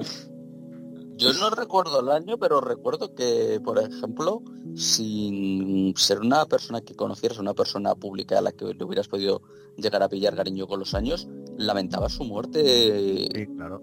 muchísimo, ¿eh? realmente. En un sentimiento que, que es lo que dices, que para la gente que no lo vivió, pues mm, igual no, no llega a entenderlo. Sí, claro. Por eso digo que esa serie no simple, a ver, ya de hecho el, los el argumento de la serie tal, la historia que te cuenta está muy bien hecho y muy bien desarrollado, ¿no? Pero también es que ves cosas que dices tú, ostras, ¿cómo es posible que la sociedad hubiese llegado hasta este punto? Mm. A estar rota y a estar crispada de esta, de esta manera. Y hostia, De- nuevo. De nuevo, es el, nosotros nos tocó un coleo muy... O sea, nos tocó el coleo de eso. sí, muy, muy poco, muy poco. Y, y a ver, llegó hasta eso porque eso, decir, fue una dictadura. Sí, sí, sí, bueno. a ver, Yo No, no, pero- sí es verdad que tuve, Después tuve HBO y, y tuve la opción de ver la serie, pero tengo sentimientos encontrados y opiniones encontradas Es que da con pereza, series. eh, no, no, no, pere- no por pereza. Ya he hablado con Chus varias veces sobre este tema. Tengo opiniones encontradas con respecto a series que tratan eventos históricos bastante recientes, como pueden ser los de la ETA, porque opino que no sé hasta qué punto es correcto, históricamente hablando, eh, hacer series sobre eventos que, joder, nos han afectado, quieras o no, a mí, a ti, de alguna manera nos han afectado, los hemos vivido. ya no, Entonces no- no, somos, no somos objetivos. no ya. somos objetivos a la hora de narrar una época que hemos vivido después de todo. Entonces, no me gusta ver ciertas tendencias o que sean tendenciosas las series y no me gusta. no me- tengo sentimientos encontrados porque por un lado quiero verla porque es historia y por otro es como "Uf, es que ya sé lo que me va a encontrar y no me Toma. apetece. Lo malo es que Te- eso va a ocurrir te- siempre, aunque te- pasen 100 años. Creo que te la serie te sorprende en ese sentido, ¿eh? A mí me pasó. No, si, si, si pasan 100 años, pues ya tú no estás afectado Ya emocionalmente. sé hacia dónde va esto, no lo hagáis, no lo hagáis. Está- afectado eh, llevamos llevamos dos horas menos Vale. 10. Llevamos- Soy yo la que Eh, dirijo el programa, soy yo la que dirijo el programa, no vamos a ir hacia allí, chus. bien, bien, Bueno, bien. sí, venga. A ver, A ver, quieras que no, una, una ventaja de hacerlo reciente es que puedes consultar a la gente que lo ha vivido. por supuesto, ese, tienes la, la historia oral, Chicos, ¿vale? Pero bueno, Aún, es- aún así, la serie es muy buena, está súper bien, súper bien rodada. Se nota que está la HBO detrás, porque es HBO, eh, no sé si latino lo llaman así, pero está la HBO detrás y está muy bien rodada esa serie. Los actores eh, es una, o sea, es, es producto de producción vasca, porque se nota, porque todos los actores son vascos y cuando hay una producción vasca siempre usan los mismos actores. No sé por qué, es- a mí me hace mucha gracia que siempre usen a las mismas personas, pero sale, ¿cómo se llama? muy bien. Eh, El, el de Airbag. Eh, el de Airbag. Joder, que tiene un nombre muy...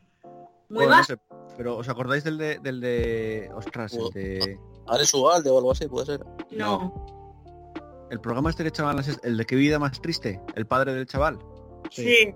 ese que sale en todos los sitios vascos, pues sale ahí también. También. Sí, sí, pero es de verdad es muy buena la serie, ¿eh? está muy bien rodada, tiene eh, fotogramas, o sea, muy la fotografía es muy buena. A mí me encantó la serie y no me lo esperaba ni mucho menos. Y eso sí, la novela, el libro es mejor, como siempre. Carra. Carra, Carra L. Halden. No, ese no sale, ese no sale. Joder. Tiene uno muy vasco. ¿veis? A uno que sabía. Pa' uno que sé que es vasco. Ya, ¿eh? Bueno, eh, más series. The Mandalorian. Ayer vi el último capítulo que estrenaron, el sexto de esta segunda temporada. Va cada vez a mejor. O sea, la serie está subiendo y no para la subida. Lo que, lo que decía Pablo antes del, de, con el Hollow Knight, pues cuando estaba viendo The Mandalorian ayer, yo lo mismo. La- Estás peleando un montón, ¿eh, Joel? Eh, sí, yo- a eh, ver, a ver. es que Sí. estaba esperando que se te quitara, pero... eh, es que petardeas un poco por la conexión, pero va y viene. Pero tema conexión. Es Sí. que no sé si es conexión. Sí, sí, es, de- es conexión, es conexión. Ahora. ¿Seguro? Mejor, mejor. Ahora mejor. Vale. Es que no tengo nada descargando ni nada. No sé, no debería de ir mal. Ahora ya no petardea. Eh, bueno, que de Mandalorian, que la serie va hacia arriba. Me está puto encantando. Y este último capítulo, brutal. Y eso que el anterior también fue brutal.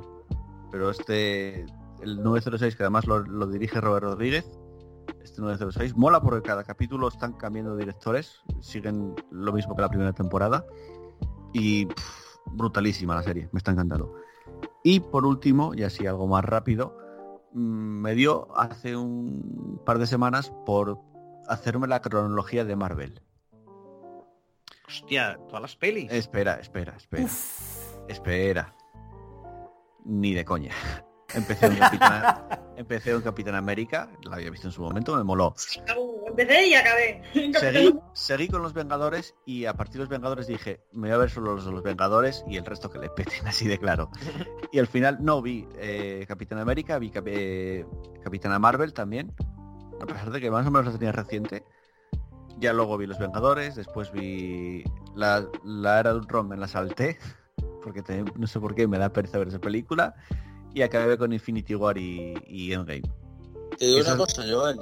Sí, eh, aunque la primera del Capitán América... Bueno, no sé si dijiste que te había gustado. a mí me gustó la primera, sí. Bueno, vete a la segunda, que es lo, de lo puto mejor de Marvel. Es, es que la Ya, recuerdo ya mal, tuvi- esa ya te- ya ya poco tuvimos recuerdo. esta discusión. Es que para Julio es la mejor. La segunda No, de no es Capitán América es la mejor. No, no es, no es la mejor de Marvel, pero la metería entre las dos tres mejores. Eh, para el público, eh, ¿qué dices? ¿La de Winter Soldier? Sí, de invierno. sí. Para el gran público, o para mucha gente, es de las mejores de Marvel, del MCU. Básicamente La tiene las la- mejores escenas de acción. Eso es innegable. La No, vi, y no- pero y también tengo- por el, por el, el- el guion. yo la vi, pero tengo pocos recuerdos. Tengo que, que revisionarla, la verdad. Ahora que lo dices, la- lo haré. El argumento es malísimo, pero, pero la acción es buena. Pero yo te digo, vi eh, al final en- eh, Infinity War y Endgame de seguido en un día y me prestó por la vida, me moló mogollón. Y ya está, nada más. Bueno, pues bien, pues a ver, yo a qué estoy jugando? A nada. Tengo poca vida últimamente. ¿Qué estoy viendo? Pues estoy viendo, he visto, pues como Joel, eh, Mandalorian, super guay, lo recomiendo además, pero me está generando, bueno, no, no puedo decir nada porque todo es spoiler, que me está gustando mucho. Eh, lo que pasa que me está dando cierta cosita, esto sí puedo decirlo, porque veo que está llegando el final y no quiero que se acabe, joder. Quiero que Ya, siga. yo tampoco. me está gustando mucho y, y es que se está viendo que ya está llegando al final y es como no, no. en fin. Eh, he visto la de Star Trek Discovery de ayer, muy guay también, serie que me está gustando mucho. Eh, ¿Qué vi? Eh, terminé de ver la 99, la de Brooklyn Nine-Nine. Que, jo, tengo ganas también de que haya más. La séptima temporada empezó este año, ¿eh? Bueno, pero a ver si la traducen y eso. Ah, eh, bueno, eso ya. Y he empezado a ver una serie de, pero en plan de fondo, ¿sabes? De no sé qué coño ver con mi, qué qué hacer con mi vida. Que se llama Planetas Alienígenas, creo, o algo así. Y básicamente es una fumada que, que hizo alguien sobre cómo sería la vida en otros planetas. Eh, y con, con animaciones y tal, ¿Dónde? en plan, ¿Dónde? pues aquí, en Netflix. Ah, Netflix, lo vi anunciado. Se estrenó, creo, esta semana, sí. Suena interesante. En plan, pues en este planeta hay mucha gravedad. Así que los animales pues tienen que ser así y así porque hay mucha gravedad. Y bueno, es interesante por ver los bichos que sacan, pero también tenemos una opinión sesgada sobre los animales que puede haber en otros planetas, porque tenemos una visión pues de lo que conocemos. Es que no nos, es complicado inventarse algo que no sabemos que existe. Es como el octarino, el color de Terry Pratchett. No puedes imaginarte el color octarino porque solamente puedes imaginarte lo que conoces, no lo que no conoces. Y lo que te imagines está siempre, estará siempre basado en lo que conoces previamente. Entonces, bueno. Es por eso no me gusta ese tipo de series de. de ¿Qué bichos había en otros planetas? Es como no tienen ni puta idea. Vale, básicamente. y. Me estáis escuchando, ¿no? Sí. Ah, vale, digo. Sí, yo estaba, yo estaba pensando ahora mismo que eso mismo también es lo que, a mi parecer, lo que por lo que no me acabo de funcionar la, es que, ¿cómo se llama? La que hizo Nicolas Cage. Eh, ah, la de color, color out of space. La Sí. peli esta de terror que hizo de basado en novela eh, Lovecraftiana, Sí, que básicamente es eso, un color mm, se supone que es un color que diferente a todo lo que hemos visto, que es algo alienígena. El problema es que, claro, que tú lo estás viendo en la peli y en el momento en el que te lo enseñas dices, como que, que no lo hemos visto? Eso es morado, coño. la- es morado. Yo lo he visto muchas veces. Ese es el problema. Claro. Eh, me gusta cómo lo hace, por ejemplo, cómo trabaja ese, eso Terry Pratchett, porque tampoco te lo intenta definir, simplemente dice que es un color que nunca tal y, y ya está, y lo deja ahí. No te lo intenta describir. Pero es que eso lo, lo puedes hacer a nivel, a nivel libro, a nivel de narrar, pero en el momento en el que... Claro. Claro, a nivel literario se puede hacer, pero a nivel cinematográfico lo veo más complicado. Y es- es- María Gracia, María Gracia que simplemente no se ve nada porque el espectador no puede ver el octarino, ¿vale? Y simplemente los otros están hablando como que está ahí y lo ven. Que se me ocurre para Hombre, mantener ahí cierta Pierde, lógica, pierde ¿no? mucho, ¿eh? Pierde mucho. Pero es que tú no puedes verlo. Es la cosa. Claro, claro. Y bueno, nada, que en la serie no me termina de... A ver, la pongo un poco de fondo porque es entretenido y demás, pero bueno. Pero me raya, porque luego además viajan mucho a la Tierra, en plan, pues en la Tierra estas hormigas son súper fuertes y no sé qué. Así que podríamos extrapolar esto de estas hormigas a alguien extraterrestre. Y es como, "Oh, por favor. A Bueno, mí- que me raya a un poco. mí- pero la a mí me mola ese rollo, la verdad. Pues vete la serie, Mundos Alienígenas. Eh, ¿Qué más? Eh, nada, eh, eh, hoy que he estado un poco malita de la alergia, eh, me he puesto de fondo eh, Parque Jurásico El Mundo Perdido. Ya lo sé, ya lo sé, pero me encanta. Y nada, ya que Chus dice los podcasts que escucha, pues nada, escucharos Coffee Break, señal y ruido, que está muy guay. Y ya está. Sí, No, un gran podcast de, un gran podcast de hablaba- ciencia. Yo hablaba Sí. de YouTube, ¿eh? Pero Pues me lo pongo de puta madre. Lo tienen en YouTube eh, también, pero me gusta escucharlo en Spotify. Y lo pongo básicamente para ir a correr, porque dura generalmente tres horas o así, entonces Sí. me lo voy escuchando por sesiones. Una sesión de, cor- de correr, pues una hora de Ya que recomendamos podcast, eh, si conocéis Destripando la Historia, ¿no? Sí. Claro. Pues tienen un podcast, se llama Podcast Mal.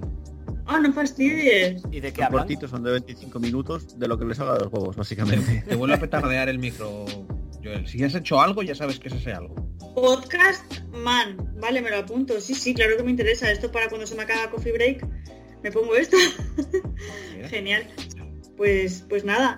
Eh, y nada, pues los demás yo ya estoy en poco más he visto esta semana.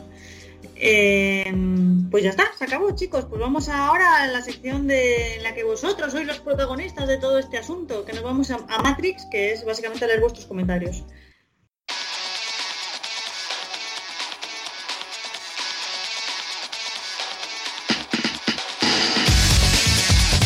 Podéis seguirnos en nuestras redes sociales buscándonos en Facebook como Partida Guardada y en Twitter como arroba Partida Guardada.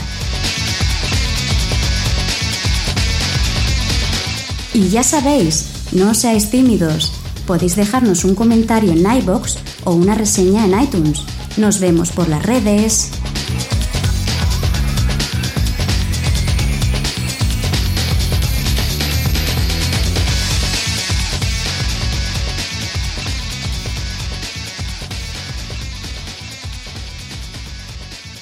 Y bueno, como Chus eh, se está tocando un poco los grandísimos ex esta vez, Y pues hay trabajo ahí, ¿eh? Hay mucho que tocar.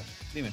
sí, sí, bueno, eh, sí, gr- grandes y peludos los tienes hoy. Claro. A ver, eh, cuéntanos, eh, léenos comentarios, interactúa con el público. ¿Quieres que les dé voz? Bueno, quieres, lo pedí yo, pero vamos a darles voz a esta gente. Bueno, bueno, pues empezamos con Pedro Ops, que nos dice, ¿sodomizarme? Sí, por fin. Y nos pone ahí la, el emoticono este de... Hostia, es muy pequeñito el emoticono este, no lo veo bien, ¿eh? A ver. Aquí, gemere, gemere. Pues es una cara así como... como rara. No puedo explicarla, lo siento. Matadme. Pero bueno, luego nos vuelve a decir Pedro Ops, después de que le hayamos sodomizado, dice, ¿y vuestros culos en mi cara no vale? Yo te digo, esto se está poniendo caliente. Tan Caliente. Como, como Claro. dice Mario de la red de Mario, caliente, caliente, eh, caliente, caliente. Bueno, O sea, pues si yo, a, a ver si lo tengo claro. Si yo hablo de, de chorrazos, joder, No. Pablo, otra vez, oh, tarjeta doble. si, si, si Sara se pone a hablar de sodomizar y, y- y rollos mierdas y, y tal, todo bien, ¿no? Yo aquí veo discriminación. sí, no. Están discriminados porque, a ver, es un, es un proceso completamente natural y normal. eh, Pues eh, claro, si, te- si me dices que humana. los Game Awards sale, sal- sale el Simpson, pues obviamente que va a haber chorrazo, es algo natural. Claro. Es que no es ni siquiera sexual, es una reacción natural del cuerpo. O sea, a ver. También es natural, cagar. Es que, es que no, está, natural. no está extrapolado. O sea, el placer es tan grande que seguramente también vaya por ahí. Claro, bueno, a ver, sí, sí, pero es, es, es como superior. Es, Vale, es como, oye, es como lo que decían en eh, lo que decían en Misfits, hacerse un triplete. Dejadme hacer este comentario bueno, porque me Que, que sabe- sabe- este sabéis lo que sabéis lo que es un triplete, ¿no? Sí. Vale. No quiero saberlo. sé que lo vas a ¿Querías- contar igual, pero bueno. Pues lo cuentan. Ah, que, que lo digo. ¿Qué querías? Ah, bueno, no sé. No, sé como quieran, da igual. Cagarse, correrse y vomitar a la vez. Que es tan Fa- desagradable. faltaría estornudar para hacer una para hacer un tetraplete. Pero Ah, por No, Por va, va por el mismo agujero, chus, no puedes. Venga, Chus, por favor, al grano. estornudar, Chus. ¿qué? Y si encima lloras, y si encima lloras, mientras tanto te haces un quintuplete. Pero ¿cómo vas a estornudar y vomitar a la vez? Comentarios, chicos, ya se acabó. Vale, vale, Fin. pensé que lo querías leer tú, Sara, pero bueno, Pedro, No. después de hablarnos de lo, del- lo de los culos en su cara, ha, digamos que, activado algo dentro de una de las voces de Paquito Cabezas y dice, ¿queréis que os dejemos solos? No queremos molestar. Y en el fondo, yo no soy un boyeuro. Así que mira, Pedro, ya sabes, aquí Paquito dice, yo si quieres te dejo espacio, ¿eh? Pero bueno, Mass Effect nos dice, como las cajas de la Switch, cajas vacías. Que eso es cuando estábamos hablando de pillarse el Cyberpunk, si no me acuerdo mal, que te venía la clave nada más. Pillarlo en físico. Sí. ¿Es ahí? Ah, vale, vale. No, no os oía. La semana pasada que habíamos estado hablando de pillar juegos en físico y Noé decía, yo prefiero un físico. Y decíamos, ya, pero es que es tontería, porque, porque total, necesitas internet igual. Lo he dicho muchas veces. Eh, el, el físico, bueno, es algo que ya sabemos, todos. El Sí. físico es, es- quiero decir, te puede gustar más o menos, puedes estar más o menos de acuerdo, pero el físico está destinado a morir. En PC ya lo ha hecho, vamos. O prácticamente sí. queda... Son un 25% de las ventas, pero ya lo ha hecho. Sí, Claro. venga. Ah, ala, sí. Entre, entre comillas, ¿eh? Si miras las ventas que lo escucho otro día en España de, de- de PlayStation, bueno, y creo que en general, el porcentaje de, de digital, o sea, de Play, de PS5 fi- de- con lector, o sea, para jugar con físico, comparadas con el digital, era, o sea, exagerado. Que tal. O sea, que ni, me hace un- gracia, ni un 5% era- eran digitales. me, me hace gracia porque me imagino las ventas físicas como, hostia, se me olvida el nombre de este griego que está como levantando una piedra. Me imagino, lo- ya es que soy un, soy un ignorante, es lo que hay. Eh, me, puedo, me puedo equivocar. Sí, pero no era de, Puede ser Hércules. Sísifo. pues igual, el, El que, que estaba, como condenado a eh, subir eh, la piedra eh, que caía y se le volvía a caer, sí. El, el, grid- el, mito de Prefiero no decir- Sísifo.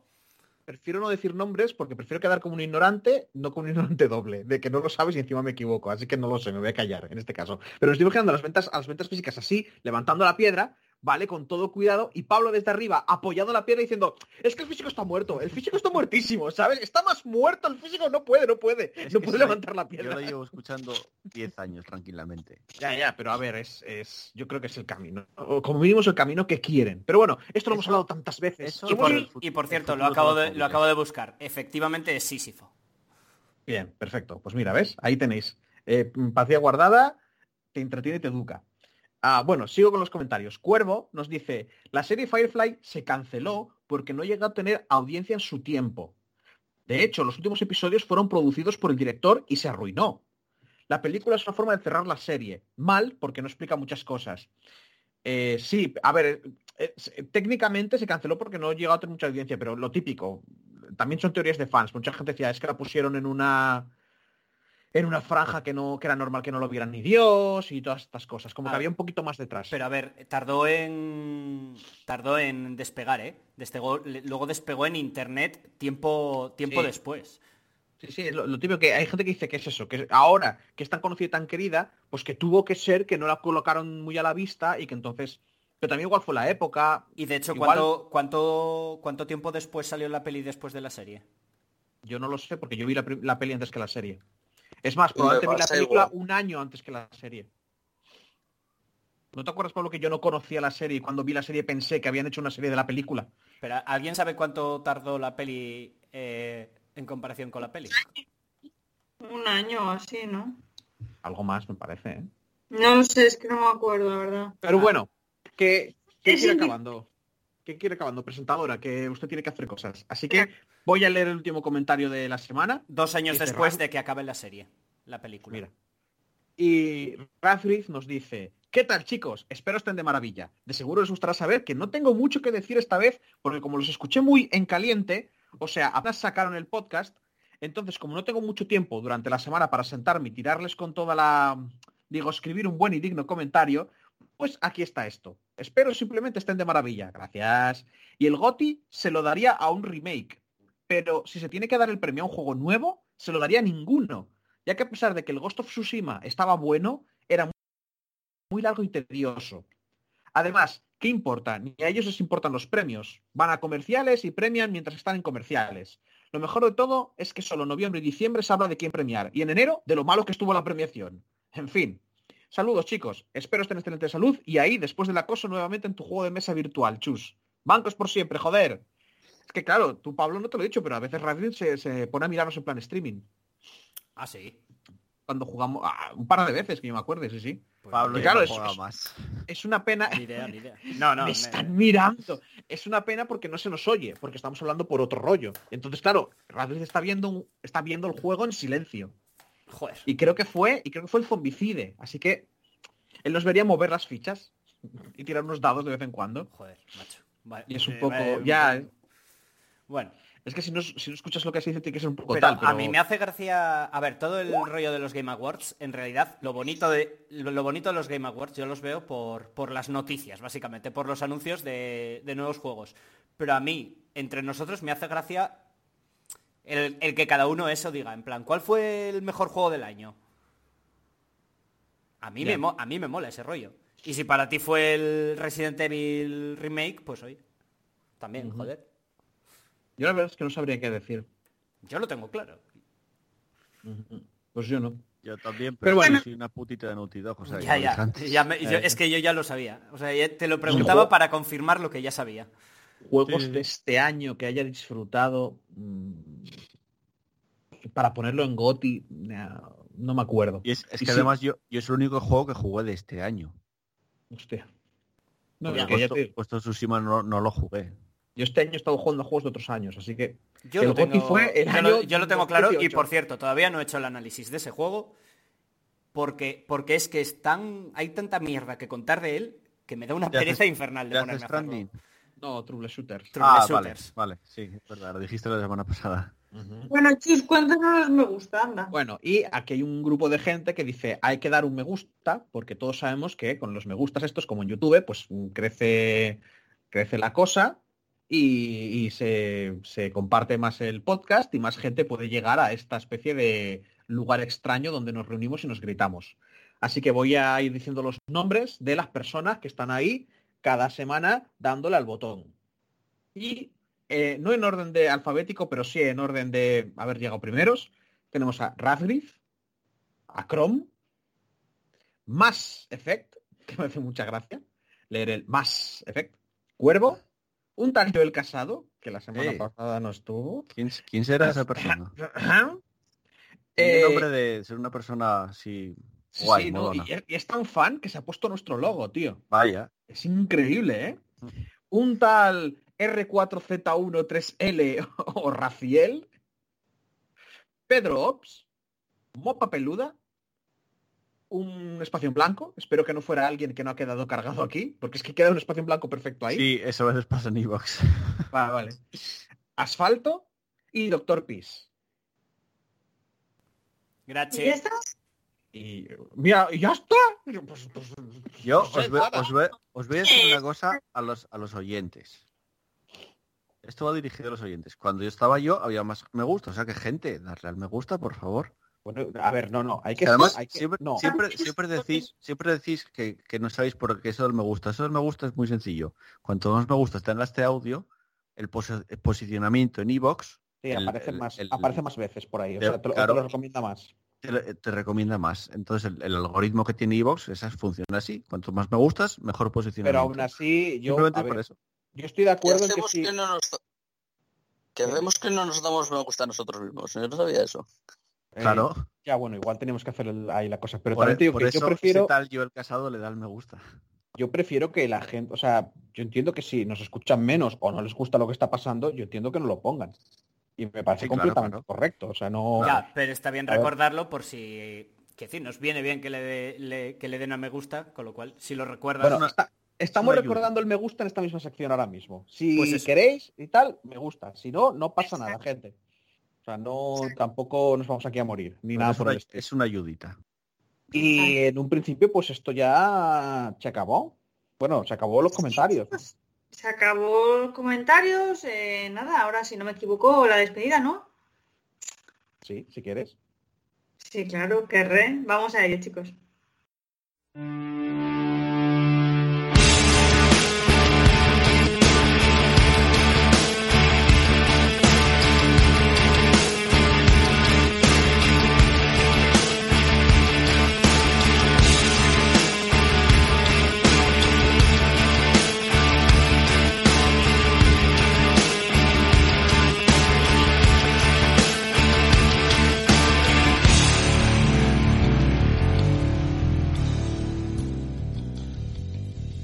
Bueno, pues con esto hasta aquí nuestro viaje por, por Sion. Así que esperemos que os haya gustado el podcast, que lo hayáis disfrutado.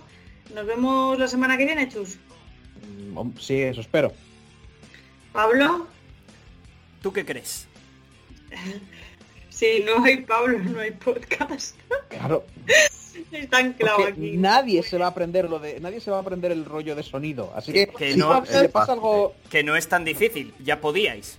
Es que Es igual fácil, creéis es que es por dificultad. Mola mucho porque Pablo es como esa mesa, esa silla que tienes. Claro. Es por la responsabilidad principalmente. O sea, no por otra cosa. Así que si a Pablo le pasa algo, gente, ya no hay podcast, que lo sepáis. Así que rezad por él. ¿Qué se siente, Pablo? Nada, nada bueno. Tienes poder ahí, Pablo. Tienes poder. No, no. Julio. po- Poder tengo cero, tengo responsabilidad. Venga. Un gran poder conlleva una gran responsabilidad. Julio, la próxima semana te vemos. Pues espero que sí, porque tengo que acabar eh, el, el tema Superman. Claro, Pero si la semana... la conclusión de Superman, no os podéis quedar así, ¿eh? Hay que saber aquí cómo se muere antes de casarse, que es que eso, a ver... mm, es- eh, espero la siguiente porque, pa- bueno, para no dejar a la gente ahí que pierda un poco el interés, que sea ya la, si- que sea la siguiente. Muy bien. Pues nada, y aquí la pregunta más esperada de todas, Joel. Nos vemos la semana que viene. No lo sé, porque en principio yo ahora con el curro se supone que estaría a tope, pero este diciembre está siendo un poco atípico, como todo este año, pero no lo sé, depende, no lo sé. Ya, incluso Igual hemos sí, hablado de, pues. de hacer el parón que hacías tú en diciembre, pero la verdad es que no... Ya, porque es- yo lo hacía por porque tema curro, más que nada. Claro, claro. Eh, lo que vamos a hacer seguramente es parón en, bueno, en- entre finales de diciembre y, y mediados de enero, más o menos. Sí. Sí, sí. Eh, o sea que parón, sí. parón va a haber. voy- yo voy, yo voy a hacer un parón. Si al, si ya al, está. si al- si- antes lo que ocurre. Al- alguien aprende a usar la, si alguien aprende a usar esto, ver. que es muy sencillito, muy Es sencillito. Darle, es darle vas- un puto botón al final. Mira, esto funciona así. Mira, tú, igual nosotros seguimos grabando el podcast, pero no va a haber nadie dándole el botón grabando y subiéndolo. Exacto.